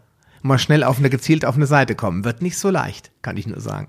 Und es ist was Haptisches, ne? Das ist auch was, was durch die Digitalisierung verloren geht. Also Dinge wieder anzufassen. Dinge, wie, wie fühlt sich das dann an, so ein Blatt Papier? Was für ein Geräusch macht so ein Buch, wenn du die Seite umblätterst? Also ich will jetzt auch nicht zu sehr ins Achtsam und ins Spirituelle abdriften, aber da ist schon was dran. Da geht viel drumherum verloren. Das hatten wir auch schon beim Thema Empathie. Vielleicht wollen wir mal noch so uns ein paar praktische Tipps angucken? Ja, ich würde gerade, weil du, bevor du sagst, auf die Dinge gehen, wo praktische Tipps vielleicht spannend wären. Das Thema ähm, Hormonbalance, das ist gefallen und das Thema äh, Schlaf habe ich einfach mal dazu gelegt, ist ein Thema und das äh, Thema Augenstressen. Vielleicht willst du dazu ein paar Punkte sagen und das vielleicht mit praktischen Tipps verknüpfen, weil zu Social Media, ähm, wenn du noch hast, hau raus. Aber ich glaube, da werden, kann ich den Leuten nur sagen, werdet euch mal bewusst, schreibt es wirklich einfach mal auf, wie oft ihr euch von davon hinreißen lasst. Dann gibt es tausende Tipps im Internet. Ich habe angefangen, ich habe erstmal alle Signale abgeschaltet und das bewirkt unglaublich viel. Also mein Handy darf mit mir nicht mehr reden. Das darf mir nicht mehr sagen, wenn was von Facebook kommt. Das darf mir auch nichts von WhatsApp sagen. Das habe ich alles ganz gezielt abgeschaltet. Sogar die Visualisierung, dass da so eine rote 2 steht. Ja, damit ich überhaupt nicht auf die Idee komme, da einfach mal zu gucken, oh ja, ich habe eine Nachricht. Das hilft schon gewaltig viel. Aber das andere Thema, wie schon gesagt, würde ich mich freuen, wenn du da noch was zu sagen könntest. Ja, finde ich aber super den Tipp, den du gegeben hast. Das wäre auch einer meiner Must-Haves gewesen, also diese Benachrichtigungen ausschalten, damit wir nicht ständig reagieren, sondern dass wir wieder agieren. Das ist ein großer Unterschied, wenn wir sagen, wir gucken uns jetzt mal bewusst an, ob Nachrichten gekommen sind oder ob wir da draufklicken, weil da wieder eine rote 2 oder eine rote 3 und wir wieder angegeilt werden, da drauf zu klicken. Völlig richtig. Ja, ähm, drei äh, wichtige Punkte, die du da sagst. Äh, mit was wollen wir anfangen? Ähm, fangen wir doch mal an mit dem Thema Augenstressen, weil die stehen ja vorne. Das heißt, wir sitzen vor unseren Medien, Computer, iPad und dann, äh, was muss ich mir darunter vorstellen? Was hat das für einen Einflussfaktor? Weil wir merken das ja alle irgendwann durch brennende Augen. Aber was, was passiert da eigentlich, wenn ich so die ganze Zeit am Glotzen bin, sage ich jetzt einfach mal? Ja, Glotzen ist schon ein gutes Stichwort. Also es ist einfach so, diese Bildschirmarbeitsplätze, dieses Starren auf Screens, da gibt's äh, interessante Untersuchungen dazu. Und zwar, du machst das ja im Prinzip stundenlang, also auch als Arbeitnehmer zum Beispiel, gehen wir mal ins klassische Büro, gehen wir mal ins klassische Unternehmen. Du sitzt da und starrst auf diesen Bildschirm. Unsere Augen sind aber dafür eigentlich gar nicht designt. Unsere Augen sind eigentlich dafür designt, auf, auf Gegenstände drauf zu äh, äh schauen, die Licht äh, reflektieren und nicht imitieren. Das ist schon mal ein signifikanter Unterschied, weil was machen Bildschirme? Die leuchten. Da kommt uns erstmal Licht entgegen. Jetzt ist es so, dass bei diesen äh, moderneren Bildschirmen der Blaulichtanteil in, im Lichtspektrum sehr, sehr hoch ist. Und blaues Licht ist sehr aggressiv. Das greift tatsächlich dann oder kann über jahrelanger Benutzung dann tatsächlich das Auge auch physisch angreifen. Das heißt, unsere Augen werden geschwächt dadurch und ja, das kann bis hin zu schweren Erkrankungen tatsächlich führen. Also das ist auch ein großes Problem, was jetzt erst so langsam hochschwappt und was viele Leute überhaupt nicht wissen. Gleiches Problem haben wir auch zum Beispiel in LED-Beleuchtung. Da ist, äh, da, da ist auch ein hoher Blaulichtanteil dabei und ähm, äh, ja, ich will nicht, ja, eins nach dem anderen, okay. ah, ble bleiben wir, es, es, es greift eins ins nächste, deswegen ja. ist es gar nicht so leicht voneinander zu trennen. Aber Augenstress, ja. Wenn wir auf Monitore drauf schauen, äh, blinzeln wir tatsächlich weniger, als wir das normalerweise täten, wenn wir zum Beispiel im Wald spazieren gehen. Warum das so ist, weiß ich allerdings nicht, aber es gibt Untersuchungen dazu, dass, dass Bildschirmarbeiter signifikant weniger blinzeln durch diese Starre. Das heißt, die Netzhaut trocknet aus, das Auge wird trocken, das Auge wird gereizt, das Auge wird müde. Ein weiteres Problem ist, dass wir immer diese gleiche Perspektive einnehmen. Wir haben so eine feste Achse auf die wir auf diesen Monitor draufstarren. Und auch dafür ist unser Auge gar nicht ausgelegt. Normalerweise ändern wir, wenn wir in der Umwelt unterwegs sind, ständig die Perspektive. Wir gucken auf ein Schild, was nahe vor uns ist und gucken wieder in die Ferne, was da für Autos fahren. Oder früher hat man am Horizont geguckt, wo ist denn der Säbelzahntiger und wieder vor sich äh, auf, die, auf die leckeren Beeren gestarrt, äh, also Wurzeln und Beeren, keine, keine Braunbeeren, die uns fressen wollen, sondern was Leckeres zu essen. Ja, das heißt, dieser Perspektivwechsel findet überhaupt nicht statt, weil wir die ganze Zeit in der gleichen gleichen Perspektive und im gleichen Winkel auf diese Endgeräte starren. Und das ja. führt auch zu so einem, äh, zu so einem, zu so einer Winkelverzerrung im Auge, was, was auch ein großes Problem wird. Ja. Das, das dazu, ja, was kann man machen? Man ist ja diesen, diesen Arbeitsbedingungen sozusagen ausgesetzt. Und da ist die goldene Regel zum einen äh, genügend Pausen machen. Ja, da muss ich leider immer die Raucher loben. Ich selbst finde Rauchen nicht so schlau, ehrlich gesagt. Aber was da haben wir einen Vorteil. Da haben die wirklich einen Vorteil. Ja. Was machen die? Die gehen am Tag vier, fünf Mal, jetzt müssen sie ja raus. Früher, ach Gott, jetzt könnte ich wieder anfangen vom Verlag zu zählen. Da wird, da wird früher noch geraucht im Büro und ich war oh. der erste Auszubildende, der sich geweigert hat, während seiner Ausbildung in ein Büro zu gehen, wo acht äh, Personen drin waren, die geraucht haben. Und dann ist meine Ausbildung mit mir in diesen Raum und hat gesagt, der Herr Metzler möchte nicht, dass während seiner Zeit hier geraucht wird. Weißt du, was mir da für ein Hass entgegengeschlagen ist oh, damals? Der Abteilungsleiter auch noch ein Raucher war. ah, das war die Hölle. Aber die haben alle nicht geraucht in der Zeit. Ah, das oh, war wirklich, das war wirklich krass. Ähm, Schicken die dir äh, heute noch Dankesbrief? Oh, ich habe keinen Krebs bekommen. Dank dir, Alex. Nochmal vielen ja, Dank. Ja, jeden Tag. Ich krieg Pralinen, ich krieg Blumen, ich krieg Briefe von den Nachkommen. Ganz, ganz toll. Ja, glaube ich dir. Äh, ja, ich bin jetzt schon wieder abgeschwiffen, weil das auch so eine lustige Anekdote ist. Ähm, ja, Raucherpausen, die gehen raus. Also heute müssen sie ja raus. Äh, das heißt, die gehen in die frische Luft.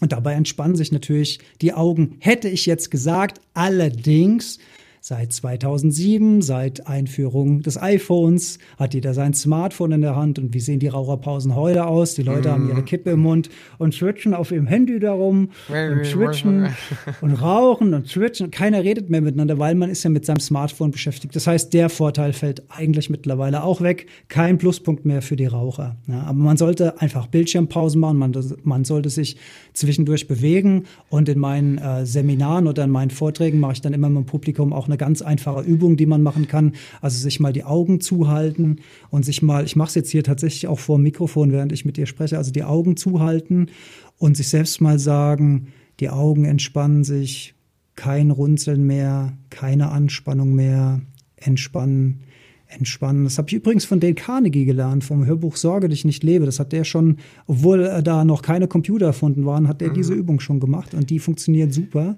Ich habe das diese, Buch auch gelesen, das ist gut. Buch. Ach, kennst du ja, das ja, ist ja. eins meiner, meiner Bibeln sozusagen. Ich, ich liebe Dale Carnegie.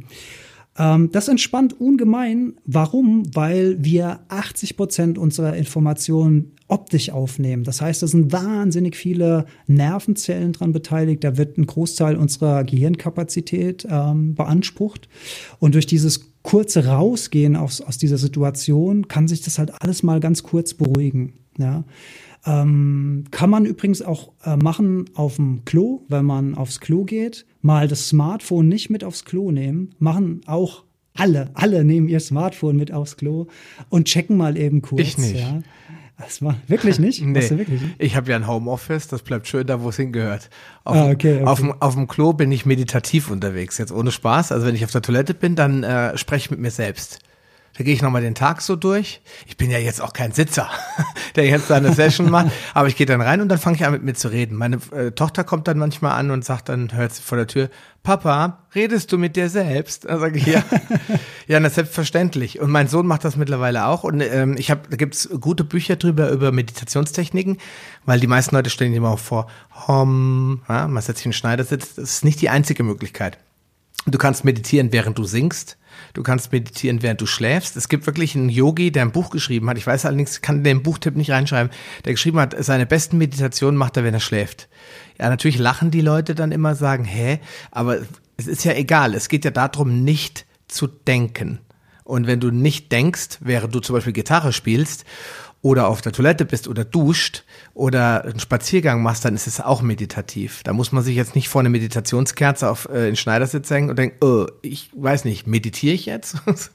Insofern, äh, ja, ich kann mir das vorstellen, dass es wirklich so kranke Leute gibt, die ihr Smartphone mit aufs Klo nehmen, aber ich gehöre zu den Leuten, die wirklich noch ganz klassisch da alleine für sich sein wollen, ohne irgendwelche Unterbrechung, auch nicht medial. Ja, das, das mit dem Krank muss man ein bisschen einklammern, weil wenn du dir eine Arbeitnehmersituation vorstellst in einem großen Konzern, dann ist ja die Toilettenpause sozusagen die einzige Möglichkeit, sich mal wieder einen neuen Schuss zu verpassen, Social Media, weil am Arbeitsplatz ist vielleicht der Abteilungsleiter oder der Chef und der guckt schon, dass die Leute auch arbeiten während ihrer Arbeitszeit, verrückter ja, Gedanke, mhm. und nicht nur auf Facebook abhängen. Das heißt, das ist die Möglichkeit, sich wieder einen neuen Schuss zu holen, ein bisschen Dopamin reinzupfeifen oder mal gucken, ob jemand irgendwas geliked hat. Deswegen ist, äh, ist äh, Checkeritis auf den Toiletten dieser Konzerne Veganer ist ein, ist ein großes Thema. Ne? Obwohl das eine gute Möglichkeit wäre zu entwöhnen. Inwiefern? Man könnte sie ja dann, dann sagen, okay, pass auf, ich habe eh schon Checkeritis, äh, ich will mich entwöhnen davon. Wow, ich kann doch während der Arbeit mein Handy einfach mal liegen lassen und nur wenn im Notfall, wenn meine Frau anruft oder äh, meine Mutter und sagt, pass mal auf, der Papa hat einen Herzinfarkt gekriegt, da muss ich erreichbar sein. Aber ansonsten kann ich doch sagen, ey, cool, ich kann mal einen Cooldown machen, kann mich mal fokussieren auf meine Arbeit und effektiv sein und die Pausen wirklich zum Rauchen benutzen oder einfach zum Quatschen. Also bei mir, ich habe damals äh, auch in einem Großkonzern gearbeitet nach meinem Studium. Ich fand das auch mal ganz ganz nett, wenn wir abends äh, noch bei einem äh, Weizenbierchen und einem Schnitzel mit Pommes zusammen im Biergarten gesessen haben und da gab es noch keine Smartphones äh, 2004. Da waren so die gerade am Kommen. Ja. Da hat das keiner gehabt. Wir haben uns unterhalten. Fand ich auch mal nicht so schlecht. Verrückt. Ja, dass das noch gab, ne? Aber dafür muss man halt um, das ist, das habe ich ja am Anfang gesagt, dafür muss man dann ein Bewusstsein entwickeln, dass du sagst bewusst, okay, ich mache jetzt hier Toilettenpause und ich lasse mein Handy bewusst auf meinem Schreibtisch liegen und nehme es nicht mit. Ne? Das ist ja eine bewusste Entscheidung, aber die musst du ja erstmal, du musst ja erstmal in der Lage sein, die zu treffen. Und dazu gehört eben auch dieses Wissen um diese Verführung und was das alles mit dir macht. Das hm. ist halt essentiell. Ja, ja okay. Also klar, ich, ich fasse nochmal kurz zusammen, weil wir sind ja ein bisschen abgeschweift so in diese verschiedenen Richtungen. Äh, Augenstress im Sinne von, äh, die Augenmuskulatur wird müde, verkrampft sich durch ständige Starren, dann die aktive Beleuchtung. Äh, das ist auch alles, was, was nicht so wirklich artgerecht ist, sorgt dafür, dass die Leute einfach müde werden, brennende Augen Augen, sie sind schneller schlapp und nicht selten kommen die Leute ja dann nach Hause abends und mit ihnen ist nichts mehr anzufangen. Ja, weil das trockene ist so, Augen auch, genau. Genau, trockene ja, Augen, genau. Mhm. Richtig. Ja. Ähm, du hast ja eben was angesprochen, hast du gesagt, hm, da wollte ich eigentlich noch gar nicht hin. Blaues Licht und Veränderung ja. des, der Hormone, ja? Ja. Erzähl mal. Also, wie viel Zeit haben wir noch? Wir müssen eigentlich, da müssten wir eigentlich eine eigene Folge draus machen, weil da.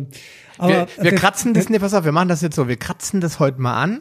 Okay. Und äh, dann äh, machen wir uns einfach mal Gedanken. Wir wollen uns ja sowieso noch mal treffen und dann schauen wir mal, ob wir da noch mal eine eigene Thema, eine eigene äh, Folge zum Thema Hormonbalance machen und, und, und Schlaf und so ein paar Hacks, was man dagegen tun ja. kann. Ja. Weil äh, es ist schon, jetzt sind es bei eine, eine Stunde 18 Minuten und da würde ich sagen, das reißen wir noch ein bisschen an, geben am Ende ja. noch ein paar Hinweise für die Shownotes und dann gucken wir mal, dass wir das vielleicht noch mal in einer weiteren Episode machen wenn du Bock ja, hast. das klingt cool. So ja. machen wir das. Also, keep it short, Herr Metzler. Ähm, gehen wir, dann sind wir ja auch wieder, nehmen wir nochmal in der Paleo Lounge Platz und reisen noch mal ein bisschen zurück. Wie war das denn früher so? Früher gab's also gehen wir mal, gehen wir mal die Lichtgeschichte zurück, ne? also vom modernen LED-Licht äh, zurück zur Erfindung der Glühbirne. Davor gab's Öllampen, Gaslampen, dafür gab es Fackeln und davor gab es im Prinzip als Lichtquelle das Lagerfeuer. Ja. Und bevor wir das Feuer erfunden hatten, waren die Lichtquellen eben am Tag die Sonne und äh, in der Nacht der Mond und die Sterne, genau, das war alles. Ja.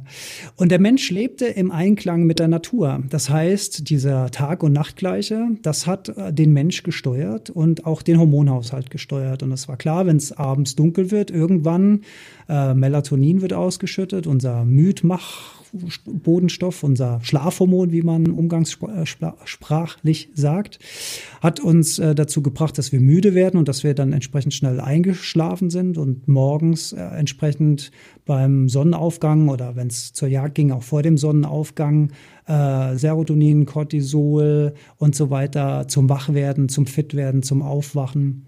Und das war ein Rhythmus. Das war ja, fast eine spirituelle Kreisbewegung von Tag und Nacht, Licht und Dunkel, Yin und Yang, wie man das auch immer nennen möchte, das Kind. Aber es war eine Art von Einklang. Mhm. Ja, wie sieht es denn heute aus? Wir haben also jetzt achteinhalb Stunden im Büro gesessen. Wir haben auf Computer gestarrt. Wir haben mit unserem Smartphone geschrieben, etc. pp. Jetzt kommen die Menschen heim. Da endet die Geschichte ja nicht, sondern es geht ja weiter. Wir haben unseren 16 zu 9 75 Zoll Monster Flatscreen an der Wand hängen. Legen mit, uns auf die mit Standleitung zu YouTube. Ja, ja, ja, genau, genau. Ja, legen uns auf die Couch, Tüte Chips, Schokolade, whatever, ja, und dann wird entspannt. Das ist das. Gechillt das wird. Das, oh Gott, es ja, wird entspannt, ge stimmt. gechillt wird. Oh Gott, gechillt, ja, da merkt man mein Alter wieder langsam. ja. Das ist, das ist für die meisten die Definition von Entspannung am Abend. Sich dann berieseln lassen, wieder in die Kiste zu starren. Und dann geht's weiter. Dann gehen wir ins Bett. Da haben wir dann unser Laptop dabei. Da gucken wir dann die letzte Folge von House of Cards oder Breaking Bad oder weiß, weiß oder ich was. Checken nochmal Social Media kurz ab. Ja, das machen wir, das machen wir dann mit dem Tablet noch. Also wenn, wenn dann die Augen fast zufallen. Also manche Leute schlafen vorm laufenden Laptop dann ein. Ganz, ganz schlechte Idee. Ja, dann nehmen wir noch mal das Tablet in die Hand, äh, checken noch mal das letzte Mal Mails und dann nehmen wir noch mal Smartphone in die Hand und äh, gucken noch mal, ob irgendjemand irgendwas geliked hat und twittern noch mal Gute Nacht, ihr da draußen. Ja, ja geil. Also das ist so der, der, der, die Bildschirmgröße nimmt ab äh, pro fortgeschrittener Stunde am Abend. Ja, da, da werden sich vielleicht viele jetzt irgendwie wiedererkennen bei dem Konzept. Ich, ich übertreibe jetzt natürlich auch ein bisschen, aber das ist so, das ist so. Ja, ne? ja. Und äh, wir haben schon über das blaue Licht gesprochen, das die Augen angreift. Das macht noch was anderes. Das unterbricht die Melatonin Schlafproduktion. Also unser ja. Schlafhormon wird dadurch gehemmt. Warum ist das so? Wenn die Sonne morgens aufgeht und wenn die Sonne abends untergeht, was haben wir dann? Schönen Sonnenaufgang und einen Sonnenuntergang, dann haben wir einen roten Himmel. Das heißt einen sehr hohen Rotlichtanteil. Ja. Während wenn die Sonne mitten am Himmel steht, mitten am Tag ist, dann ist der Blaulichtanteil am höchsten. Und das ist auch völlig natürlich, weil tagsüber sollen wir ja aktiv sein. Wir sind ja keine Nachtgeschöpfe wie zum Beispiel eine Eule oder sowas. Wir sollen am Tag aktiv sein und in der Nacht eigentlich schlafen. So, dieses blaue Licht, was mitten am Tag auf unsere Netzhaut trifft, signalisiert unserem Körper, unserem Geist, unserem Gehirn, es ist mitten am Tag, wir sind, wir sind aktiv. Ne? Und wenn dieses blaue Licht von diesen Monitoren abends in unsere Netzhaut fällt, passiert genau das Gleiche. Unser Gehirn bekommt das Signal, es ist irgendwie scheinbar noch mitten am Tag, unser Schlafhormon wird überhaupt nicht aktiviert. Das heißt, wir halten uns eigentlich künstlich wach. Und die meisten Leute, die wollen sich ja auch mit irgendwas betäuben, bis sie dann endlich einschlafen, damit nicht eine Stille herrscht, bevor man ins Bett geht oder bevor man wirklich einschläft. Das heißt, man glotzt so lange da drauf, bis dann wirklich die Augen auf äh, zufallen, mhm. dass man endlich einschläft. Das ist wie so eine Art geistige Betäubung. Und das führt dazu, dass wir später einschlafen und es äh, äh, verschlechtert die Schlafqualität signifikant, kann es zumindestens. Und äh, wer kennt nicht irgendjemand, der seit längerer Zeit krasse Schlafprobleme hat? Die Leute sind alle müde tagsüber, die Leute schlafen schlecht, die Leute wachen nachts auf, sind unruhig. Viele, viele checken nachts ihr Smartphone.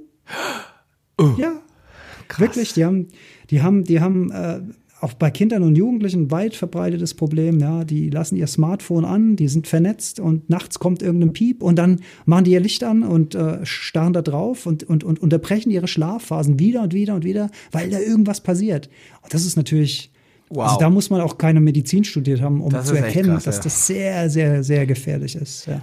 Und da, da würde ich jetzt fast schon äh, sagen, äh, das ist einfach fahrlässig, wenn da nicht die Eltern eingreifen oder wenn Menschen, die erwachsen sind oder, und das selbst entscheiden können, das äh, wirklich tun. Weil ähm, das finde ich schon, äh, finde ich schon extrem spooky, muss ich sagen. Nachts sich hochzuschrecken und zu gucken, könnte ich da irgendwas verpassen. Also das ist wirklich schon ein bisschen crazy. Ähm, hätte ich jetzt auch nicht so gesehen. Bei uns gibt es auch ein Handyverbot. Also wir haben uns selbst ein Handyverbot auferlegt. Das heißt, keine Handys, wenn die Kinder äh, da sind, nicht beim Essen, nicht am Tisch und nicht bei Familienaktivitäten. Ja. Und ansonsten äh, legen wir die Handys da auch immer unten beim Fernseher an die äh, Stockgesteckdose und gehen ins Bett und dann haben wir da oben unsere Ruhe. Ja, und darauf bestehen wir eigentlich auch beide, weil wir merken, dann haben wir mehr Ruhe und schlafen noch besser. Ja, aber ich weiß nicht, ob du das jetzt sagen wollen, aber ich bringe es einfach nochmal mit oder ergänze es nochmal. Ganz wichtig ist ja auch, ähm, dass Melatonin ja ein Antagonist von Cortisol ist. Das heißt, äh, wenn ich mein Stresshormon nicht abbauen kann, weil äh, eben kein Melatonin in ausreichender Menge da ist, dann schlafe ich nicht nur nicht gut ein und nicht gut durch, sondern ich äh, habe auch über die Nacht nicht den üblichen Cortisolabbau, der sonst stattfindet und wache dann morgens eben auf mit einem zu hohen Cortisolspiegel oder bin durch die ganze Nacht mit Cortisol versorgt, was dafür sorgt, dass ich kein Fett verbrennen kann. Das ist für alle da draußen, die sich äh, sagen, warum habe ich eigentlich trotz meiner doch so guten Ernährung Probleme, so die letzten Kilos loszuwerden das ist eine ganz klar, also einmal eine, eine ähm, Adrenalindominanz, die hängt damit zusammen, und eine Dominanz an Cortisol, weil wenn ich nicht diesen normalen Biorhythmus habe, wo sich die Hormone gegenseitig die Hände reichen und sich ablösen, was ja vollautomatisch passiert, evolutorisch gesehen, dann könnte das ein Problem auch sein. Einfach mal drüber nachdenken.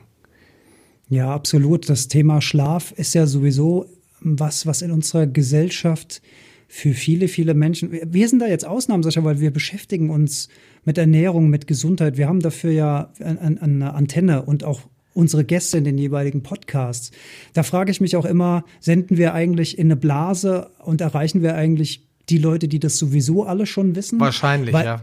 Ja, und das ist, das ist ein großes Problem, weil dieses Wissen ist so elementar und so verflucht wichtig. Weil die meisten Leute denken, sie gehen abends ins Bett und dann kommt irgendwann dieser Zustand, wo sie ihr Bewusstsein verlieren und bestenfalls, schla bestenfalls schlafen sie durch und wachen morgens auf. Nein, im Schlaf wird alles repariert. Da wird das Gehirn einmal durchgespült, da werden Zellen repariert, da werden Krebs, Krebsherde äh, entdeckt und repariert. Das ist so wichtig. Die Schlafqualität ist so eine mächtige Säule für ein gesundes und glückliches und langes Leben. Und das wissen die Leute einfach nicht. Das wissen die nicht. Das ist wirklich erschreckend. Es gibt ja, ja. schlimm, es gibt ja Leute, die gehen früh ins Bett und äh, aber sie schlafen halt schlecht. Und ich habe auch, äh, es gibt auch verschiedene andere Faktoren, die dafür verantwortlich sein können. Es auch psychologische Themen sein. Also wenn ich mir zu viele Klar. Sorgen mache und äh, den Tag nicht verabschieden kann, also sagen können, okay, jetzt der Tag zu Ende, dann kann das auch äh, psychologische Schlafstörungen verursachen. Aber ich glaube, viel mehr Menschen da draußen leiden an Schlafstörungen aufgrund dieser Hormondisbalance, die halt dann eintritt, weil die Leute einfach einen ganzen Tag nur vor der blauen Glotze hängen, äh, vor verschiedenen Glotzen, sag ich mal, und das auch als völlig normal ansehen. Man kann sie ja nicht verübeln, wenn sie vor allen Dingen damit aufgewachsen sind, aber sie müssen sich bewusst werden, dass das nicht natürlich ist. Und jetzt kommt noch dazu dieses Rotspektrum. Hört sich nicht schon mal gefragt, wenn er in Malle oder äh, in der Karibik im Urlaub war und mit seiner Liebsten auf der Terrasse gesessen hat und den Sonnenuntergang angeschaut hat und also anfangen musste zu gehen. Ach, woran könnte das vielleicht liegen? Daran, dass das Rotlicht im Sonnenuntergang deinem Gehirn signalisiert, it's time to go to bed. Ja, und damals war das so, die haben ins Lagerfeuer gestarrt. Wer jetzt ein Lagerfeuer vor Augen hat, das jetzt nicht gerade himmelhoch jauchzend brennt, sondern so schön vor sich hin fackelt, dann sieht man doch sehr viele orange und rote Farbtöne. Und äh, die Menschen haben damit quasi den, den Rhythmus des Schlafens gesteuert. Ja? Und das ist verloren gegangen. Ist auch gut so. Wir wollen jetzt nicht äh, wieder ans Lagerfeuer zurückkehren und wieder die ganzen Nachteile haben dieser, dieser Epoche, wo wir ums Überleben kämpfen mussten. Aber es gab halt viele Vorteile. Und wenn man das aber weiß, glaube ich, Alexander, wirst du mir zustimmen, kann man ja doch so einige Dinge abschalten oder verbessern. Ja, man kann die Vorteile absolut ins Jetzt retten, aber dazu gehört halt ein Bewusstsein für diese Themen. Äh, werden wir mal ganz praktisch, was kann man denn machen? Also ein wichtiger Tipp wäre, sich abends einen, einen Zeitraum schaffen, bei dem ich eben keine Screens mehr konsumiere. Das mhm. ist so die erste Regel. Aber ja. die Leute haben Riesenprobleme, das zu etablieren, weil sie sind es so gewohnt. Sie sind gewohnt, dass die Glotze läuft. Und da, da muss man einfach für sich selbst überlegen, was ist mir wichtiger? Möchte ich gut schlafen, möchte ich wieder einen gesunden Pfad betreten, möchte ich meinen Hormonhaushalt dabei unterstützen, dass er mich dabei unterstützt, tagsüber fit zu sein und nachts gut zu schlafen? Ist mir das wichtig? Oder ist mir die Serie wichtiger und noch eine Serie gucken und noch eine Folge gucken, dieses Binge-Watching? Ne? Mhm. Und auch da ist alles darauf ausgelegt, dass wir eine weitere Folge gucken. Netflix ist mittlerweile, äh, schaltet die nächste Folge automatisch ein beim, beim Ende. Ja, das macht der, Amazon der Prime auch, ja, ja. Und macht der, auch. Okay, ja, ja, und der Cliffhanger ist ja nichts anderes als ja. äh, die Idee, die Leute dran zu halten. Weil wir haben, das ist wirklich lustig, muss das jetzt, wir sind da eh hoffnungslos überzogen. Liebe Redaktionsleitung da oben im ZDF, es tut mir leid. ja, äh, kennst du das, ne? Wir wetten das immer. Ja, ja jetzt kriege ich wieder Schimpfe. Ja, wie der Gottschalk immer gesagt. Tommy, ah, genau, unser Tommy. Unser Tommy, genau.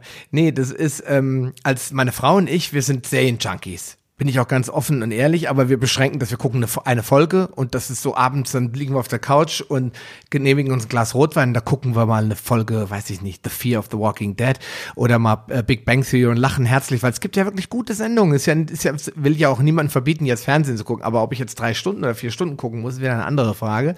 Und da wir viel machen, meine Frau spielt Tennis, ich äh, habe äh, eine Band, äh, sind wir natürlich auch die ganze Woche weg. Das kommt also jetzt vielleicht ein, zwei Mal in der Woche vor. Deswegen finde ich es auch noch okay Aber wir haben irgendwann mal, ich habe bei eBay, habe ich mal ersteigert so eine große Serienbox von Knight Rider. Meine Frau ist ein totaler super Knight Rider Fan gewesen, als sie ein Kind war, 13, 14 war. Und ich dachte, guck mal, was ich gekauft habe. Oh, Knight Rider, oh, Tüte Chips auf die Couch. Ja, so wir haben eine Folge geguckt und dachten wir so, mhm, okay, gucken wir noch eine zweite? Hm, nee. es gab ja keinen Cliffhanger. Die Folge, ja. die Folge war zu Ende. Ach, jetzt nochmal irgendwie was Neues anfangen. Also das, die haben sich da schon was drüber äh, schon was bei gedacht. Weil wenn dann genau in dem Moment, wo du denkst, oh mein Gott, oh mein Gott, oh mein Gott, jetzt passiert das, bumm, kommt der Abspann. Und dann mhm. ist, ist einfach nichts anderes, aber ich glaube, das wissen auch die meisten, äh, als ein psychologischer Trick, um die Leute immer dran zu halten. Und damit sie bloß nicht auf die Idee kommen, jetzt zu sagen, komm Schatz, gehen wir noch ein bisschen Sex haben, gucken wir morgen weiter, gehen die Folgen eben jetzt, wie du gesagt hast, technisch ineinander über, dass du quasi auf Abbrechen drücken musst, dass du weiter guckst, steht gar nicht zur Debatte. Nur wenn du nicht mehr willst, dann musst du abbrechen. Das ist schon wieder ein bisschen weirdo, ja. Also du hast, du hast gerade gesagt, die meisten Leute wissen das Ich glaube, dass das die meisten Leute nicht wissen, weil sie darüber gar nicht nachdenken, weil sie das gar nicht hinterfragen. Also auf irgendeine Art und Weise ist es ja schon klar, dass der Zuschauer bei der Stange gehalten werden soll, aber diese, diese perfiden Tricks, diese psychologischen Mittel, die da angesetzt werden, die sind ja so schlau und so durchdacht und so hochklassig produziert. Darüber sind sich, glaube ich, die meisten Leute nicht bewusst. Und du hast eben noch was Wichtiges gesagt, das hatten wir vorhin auch schon mal, dieses Endliche. Du hast gesagt, die Knight Rider-Folge war einfach zu Ende. Das heißt, es gibt einen Anfang, Mitte und ein Ende. Und das gibt's halt heute nicht mehr. Das gibt's ja auch bei Online-Spielen nicht mehr. World nee. of Warcraft zum Beispiel. Ja, da fängst du an zu spielen. Es gibt kein Ende zu erreichen. Du musst abbrechen, ins Bett auf. gehen. Ja, klar. Du musst ja. es wirklich bewusst beenden. Ja. Und das ja, ist, äh, das ist, glaube ich, das, was, wo viele nicht nicht mit klarkommen, ähm, die dann einfach nicht das Ende finden. Ich weiß das ja selbst. Ich habe ja eben schon ganz offen zugegangen. Ich bin schuldig im Sinne der Anklage, spielsüchtig gewesen sein, computerspielsüchtig.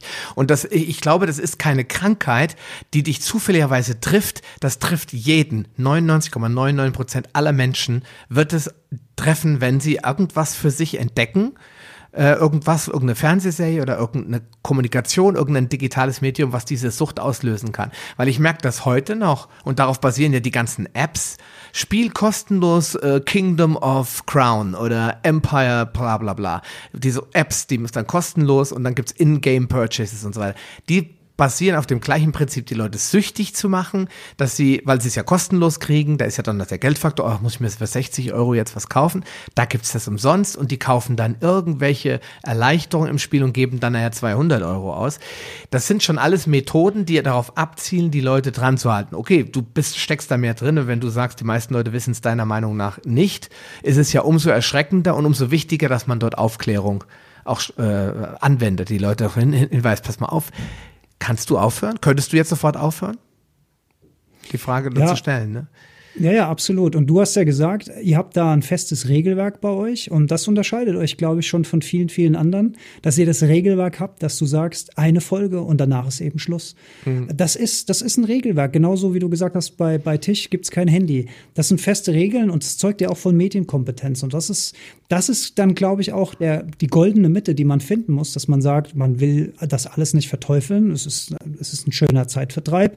Es ist auch schön, wenn man mal von der Serie gefangen wird und sich amüsiert oder lachen kann oder große Spannung herrscht oder auch ein Gruselfaktor von mir aus oder was auch immer. Ja. Aber es muss halt in irgendeiner Form ein Ende geben und da ist die Eigenverantwortung gefragt, zu sagen, okay, wir gucken jetzt eine Folge, die, die dauert 35 Minuten, 40 Minuten und danach ist Ende, egal was passiert. Mhm. Und dann das Ding ausmachen. Klar.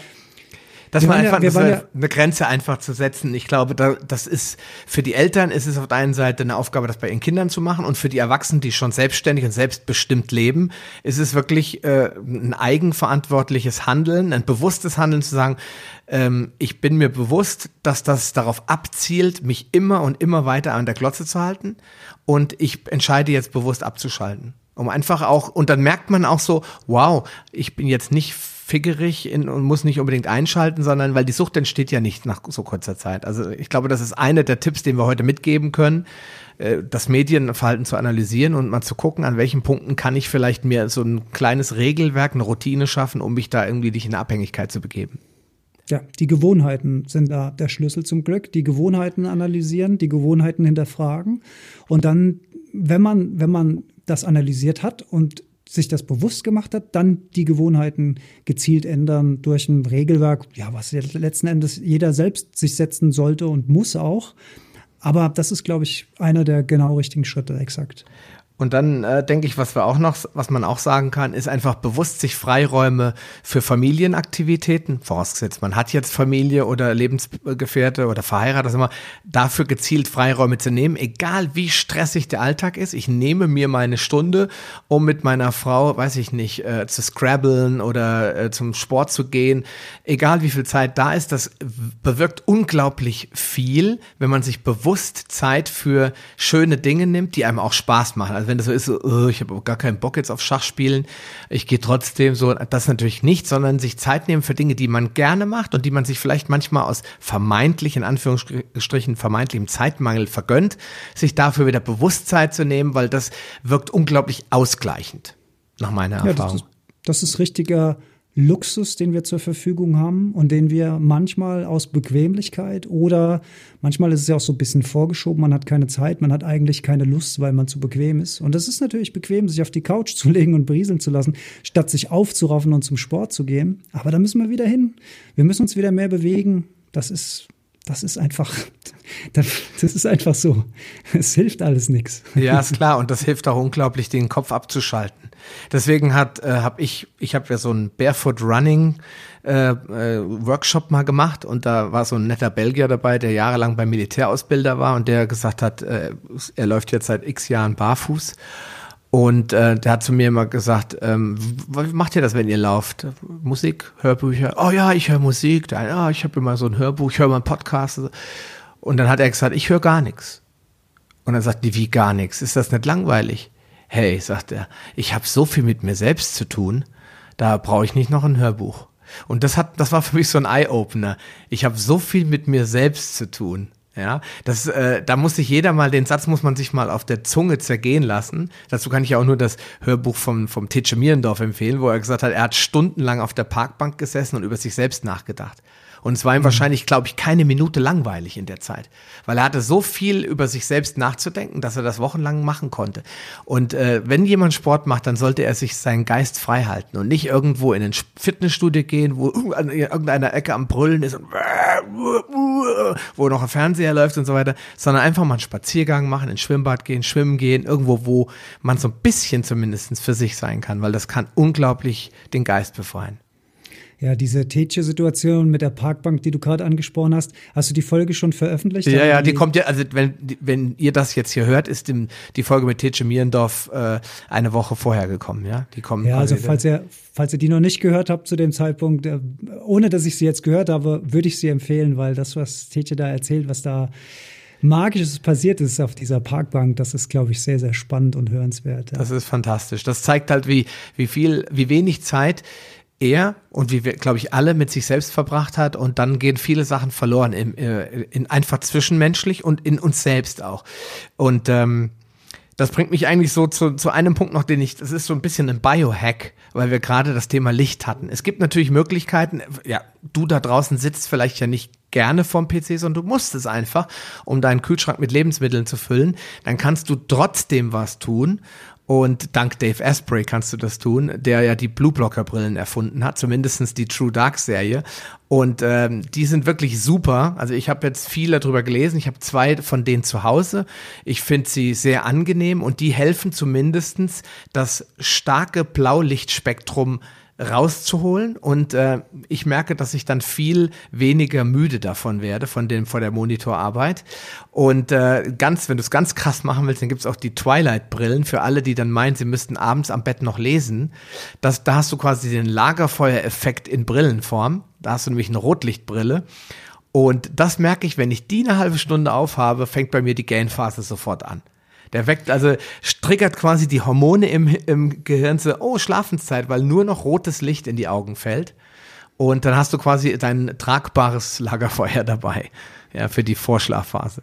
Ja, ich nutze die auch mittlerweile, die Blue Blocker Brillen. Äh, bin auch großer Fan davon. Wie gesagt, die Biohacker-Szene, die streift mich ja auch immer mal wieder. Ja. Und während wir hier so aufgenommen haben, habe ich aus dem Augenwinkel gesehen, dass auch mein Monitor sich, ich glaube, vor mm, so gegen halb neun ungefähr färbt er sich gelb automatisch. Also ja. da kommt dieser, diese Night Shift-Funktion. Das wäre auch noch so ein kleiner Hack sozusagen für welche, die abends äh, nicht vom Bildschirm lassen können, dass man zumindestens diesen diesen Night Shift äh, Mode aktiviert, äh, dann wird der Monitor gelb. Ja. Meine, grafisch kann man dann nicht mehr arbeiten, weil die Farben verfälscht werden natürlich, aber es sind ja nicht alle Designer da draußen. Ja. Und ähm, das kann man, da kann man zumindest ein bisschen entgegenwirken.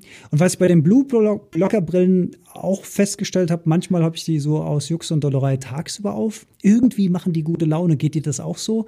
Wenn die irgendwie, wenn ich so in den Himmel gucke, es wird alles irgendwie orange eingefärbt, das macht irgendwie gute Laune. Kommt drauf drauf an, was du für eine Brille hast. Also äh, ich habe mich ja lange informiert und in Deutschland ist die Blue Blocker Brille gro äh, Szene groß, aber es gibt wenige Hersteller, die sich äh, biomechanisch so sehr damit beschäftigt haben wie der Bulletproof Coffee Erfinder Dave Asprey, äh, weil der hat gesagt, die meisten Blue Blocker Brillen blocken das gesamte blaue Spektrum und dann erscheint äh, manchmal die Welt ein bisschen surreal. Und er sagt ja immer, äh, wenn du draußen in der Sonne bist, dann brauchst du keine Brille, weil die Sonne ist die Natur. Ja, das stimmt. Das heißt, natürlich, wenn du sagst, hey, cool, das macht mir gute Laune, dann, okay, das ist dann wirklich ein ganz geheimer Tipp, den hab ja. ich, dann sollten wir das auf jeden Fall nochmal in die Show schreiben. Aber äh, vom Effekt her ist es eigentlich ja gedacht, wenn du indoor bist, also das, deswegen sagt er ja auch immer Block Junk Light, ja. Dieses künstliche Licht, die wir, wir haben ja überall irgendwelche LEDs, das sind ja in der, von der Energiesparseite ist das ja eine wirklich gute Idee im Prinzip. Die werden nicht heiß, äh, die verbrauchen wenig Energie. Von der Herstellung mal abgesehen, die ist jetzt nicht ganz so energiearm, aber die haben ja schon prinzipiell eine gute Idee. Und wenn man anguckt, was heute ein Mac oder ein PC an Strom verbraucht, dank der ganzen TFT-Technologien, ist das ja eigentlich alles mal erst prinzipiell gut gemeint. Ja, aber man hat natürlich wie immer nicht mit Menschen gerechnet, wie so oft. Äh, was bewirkt das eigentlich? Und dafür finde ich die Brille schon gut. Wer natürlich sensibel reagiert auf verschiedene Farben und sagt, das finde ich unangenehm, wenn das jetzt so einen komischen Orangestich kriegt, der sollte äh, dann halt gucken, dass er mehrere Pausen einbaut. Aber Nee, also ich habe es noch nie gemacht, ehrlich gesagt, aber ich werde das mal machen. Ich werde die morgen mal anziehen und mal rausgehen. Ich stelle nur fest, bei meinem Mac, wenn ich da die Brille aufziehe, sehe ich keine Veränderung was einfach äh, mir das Signal gibt, dass beim, beim Mac irgendwo die LEDs vielleicht schon anders eingestellt sind, so dass nicht viel gefiltert wird, sondern dass es wirklich die natürlichen Farben sind, weil die Apple-Produkte haben ja diesen Automatic Night Shift Mode. Da brauchst du also keine App, du kannst, kannst einfach sagen Night Shift on und dann schalten sich auch die iPhones alle automatisch auf orange, gelb, orange, je nachdem, wie spät es ist. Deswegen kann ich das nicht beurteilen, aber wenn ich auf meinen Beistellmonitor gucke, dann habe ich halt den Effekt, dass es orange wirkt. Ne? Und das zeigt dir als Nutzer von so einer Brille dann automatisch, okay, da passiert was, da wird Licht durch einen Polfilter gezogen und es wird nur das natürliche Spektrum äh, von Blautönen dargestellt. Also wie schon gesagt, er blockt nicht alles restlos raus, sondern nur die Sachen, die auch in der Sonne zu der Zeit nicht drin sind, werden rausgeblockt. Weil es gibt ja auch so ein paar Frequenzen, die in der Sonne quasi gar nicht vorkommen weil sie nicht, weil sie einfach völlig überstrahlt sind, die wir gar nicht wahrnehmen. Die werden aber durch den Monitor fokussiert übertragen und das ist halt ja, wie du gesagt hast, augenstressend. Mhm. Da sind wir jetzt beim, beim Thema Licht. Wir müssen allerdings auch dann irgendwann mal äh, zum Ende kommen. Nee, weil, ich würde sagen, wir machen der das. Metzer, ja. Der Metzer will ja seine Schlafzyklen, äh, ja, der will ja beibehalten. Stimmt. Aber zum Thema Licht, ich möchte gern zum Thema Licht, ähm, weil wir haben ja jetzt den Abend besprochen, also der, der, der Takeaway-Tipp wäre an der Stelle, wie gesagt, diese halbe Stunde, besser eine Stunde vorm ins Bett gehen, äh, einfach aufhören mit Medienkonsum jeglicher Art. Ja. Äh, kein, kein Endgerät, sei es Fernseher, Smartphone etc., hat irgendwas im Schlafzimmer verloren. Also das Schlafzimmer wirklich freihalten von diesen Geräten, das Schlafzimmer zum Babys machen oder zum Schlafen benutzen und zu sonst nichts. Also mhm. das sollte wirklich so eine Wohlfühloase sein, wo ich gerne hingehe. Da sollte auch keine Arbeit mehr rumliegen, da sollte kein Stressfaktor mehr sein, sondern das soll einfach wirklich, schafft euch da so eine eigene Oase der Ruhe. Das ist ja auch ganz schwierig in Kinderzimmer, wenn da dann ein eigener Fernseher drin steht oder schon ein Computer, äh, der dann die ganze Nacht da läuft. Also da würde ich auch auf jeden Fall abraten. Jetzt gucken wir noch mal ganz schnell auf den Morgen, äh, weil wir zum Thema Hormon, äh, äh, Hormonbalance äh, gesprochen haben.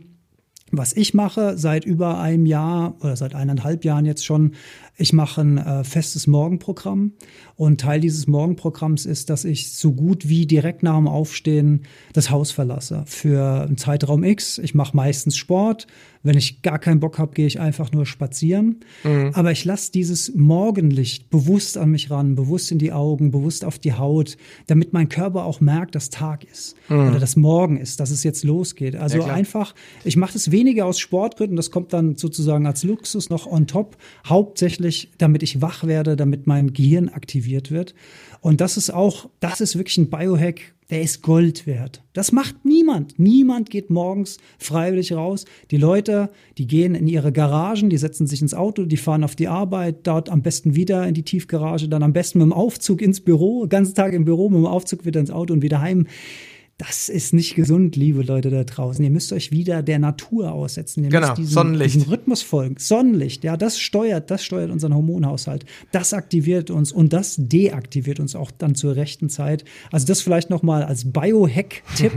Am Ende morgens rausgehen. Es reichen zehn Minuten. Ihr müsst doch keinen Sport machen unbedingt. Ist natürlich toll, wenn ihr es macht, aber einfach nur ein bisschen spazieren gehen. On top kommt frischer Sauerstoff, ja, bisschen Wind. Auch wenn es regnet, lasst diese Elemente mal wieder wieder an euch ran. Spürt es mal wieder. Regen, Sturm, Schnee, Nebel, den ihr vielleicht seht. Ja, in der Stadt ist es vielleicht ein bisschen weniger romantisch als bei mir hier auf dem Dorf, aber selbst in der Stadt ist vielleicht ein Stadtpark in der Nähe, wo man dann auch die Natur wieder ein bisschen spüren kann, wenn die Bäume rauschen und so. Das ist alles wichtig. Das fehlt uns einfach so ein bisschen in unserer digitalisierten Welt heutzutage. Das ist ein gutes Schlusswort. Lieber Alex, wir machen auf jeden Fall nochmal einen Podcast zusammen zum Thema äh, Hormone und Licht. Ja, Licht ist ja wirklich ein ganz spannendes Thema. Da können wir nämlich auch gleich die Schneise rüberschlagen zur, zur Fotosensitivität der Haut. Das ist ja die neueste Entdeckung der Wissenschaft, dass äh, unsere Blutgefäße durch die Sonne aktiviert werden, dass die durch die Haut durchkommt, die Sonne, dass da unglaubliche Dinge passieren, aber nur eben Leute davon profitieren, die auch rausgehen und ihre Haut zeigen. Und ähm, dann kann man das unendlich weiterspinnen. Wie schon gesagt, wir sind jetzt bei einer Stunde 47. Ich kann, was, war denn die, was war denn die längste äh, Paleo-Lausch, die es, die es je gab? Die, die es je gab, äh, Folge 155 mit Alexander Metzler. das ist wirklich, wir haben heute sämtliche Vögel abgeschossen. Aber ich, äh, es war mir auch keine Minute langweilig und ich hoffe, dir da draußen war es auch nicht langweilig. Es war keine klassische Paleo-Ernährungs-, was darfst du essen, was darfst du nicht essen Folge. Aber das war auch das Ziel, weil die mache ich dann solo, da brauche ich mir keinen einladen. Ich wollte mit jemandem sprechen, der mal so ein bisschen Licht äh, rein einbringen kann in diese Welt der Digitalisierung, weil ich glaube, das ist, gehört auch zum Menschsein dazu und da gibt es sehr viele Gründe, warum wir krank sind, warum unsere Augen gestresst sind, warum wir eine Hormondisbalance haben, die darin zu finden sind, dass eben die Genetik, die evolutorische Entwicklung des Menschen was anderes für uns vorgesehen hat als iPhones und iPads, ja. Und deswegen war das auf jeden Fall ein super spannender Podcast. Hoffe ich einfach mal, gibt mir einfach ein Feedback äh, per E-Mail oder in unserer Facebook-Gruppe und äh, ähm, ja, ich sage nochmal Dankeschön. Wir werden uns ganz, ganz sicher nochmal unterhalten, lieber Alex. Also mir hat es auch sehr, sehr viel Spaß gemacht. Mir war es auch keine Sekunde langweilig und ich hoffe, dass der eine oder andere da draußen den einen oder anderen Tipp ausprobiert, bisschen sensibler ist, bisschen mehr Bewusstsein schafft und sich selbst Regeln setzt für eine gesunde Umgebung in der digitalen Gegenwart. Vielen Dank, Sascha, wir bleiben in Kontakt, freue mich schon aufs nächste Mal. In diesem Sinne, lieber Hörer, ich wünsche dir jetzt noch einen schönen Tag oder eine geruhsame Nacht. Bei uns ist es jetzt halb zehn nachts. Äh, abends bleib auf jeden Fall gesund. Wir hören uns nächste Woche wieder. Bis dann, mach's gut. Dein Sascha Röhler. Schön, dass du dran geblieben bist.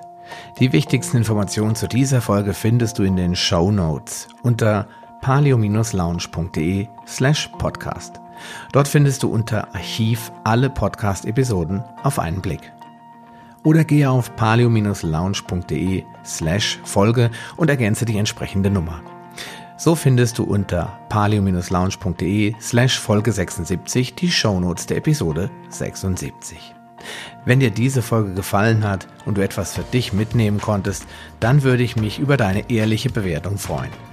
Eine Anleitung, wie du diesen Podcast bewerten kannst, findest du unter palio-lounge.de slash podcast-bewerten. Deine Bewertung hilft mir sehr, diesen Podcast bekannter und vor allem sichtbarer zu machen, damit auch andere Menschen davon profitieren können. Ich freue mich schon jetzt, dich bei einer der nächsten Folgen wieder begrüßen zu dürfen und wünsche dir viel Erfolg bei der Umsetzung deiner persönlichen Ziele. Bleib gesund, dein Sascha Röder.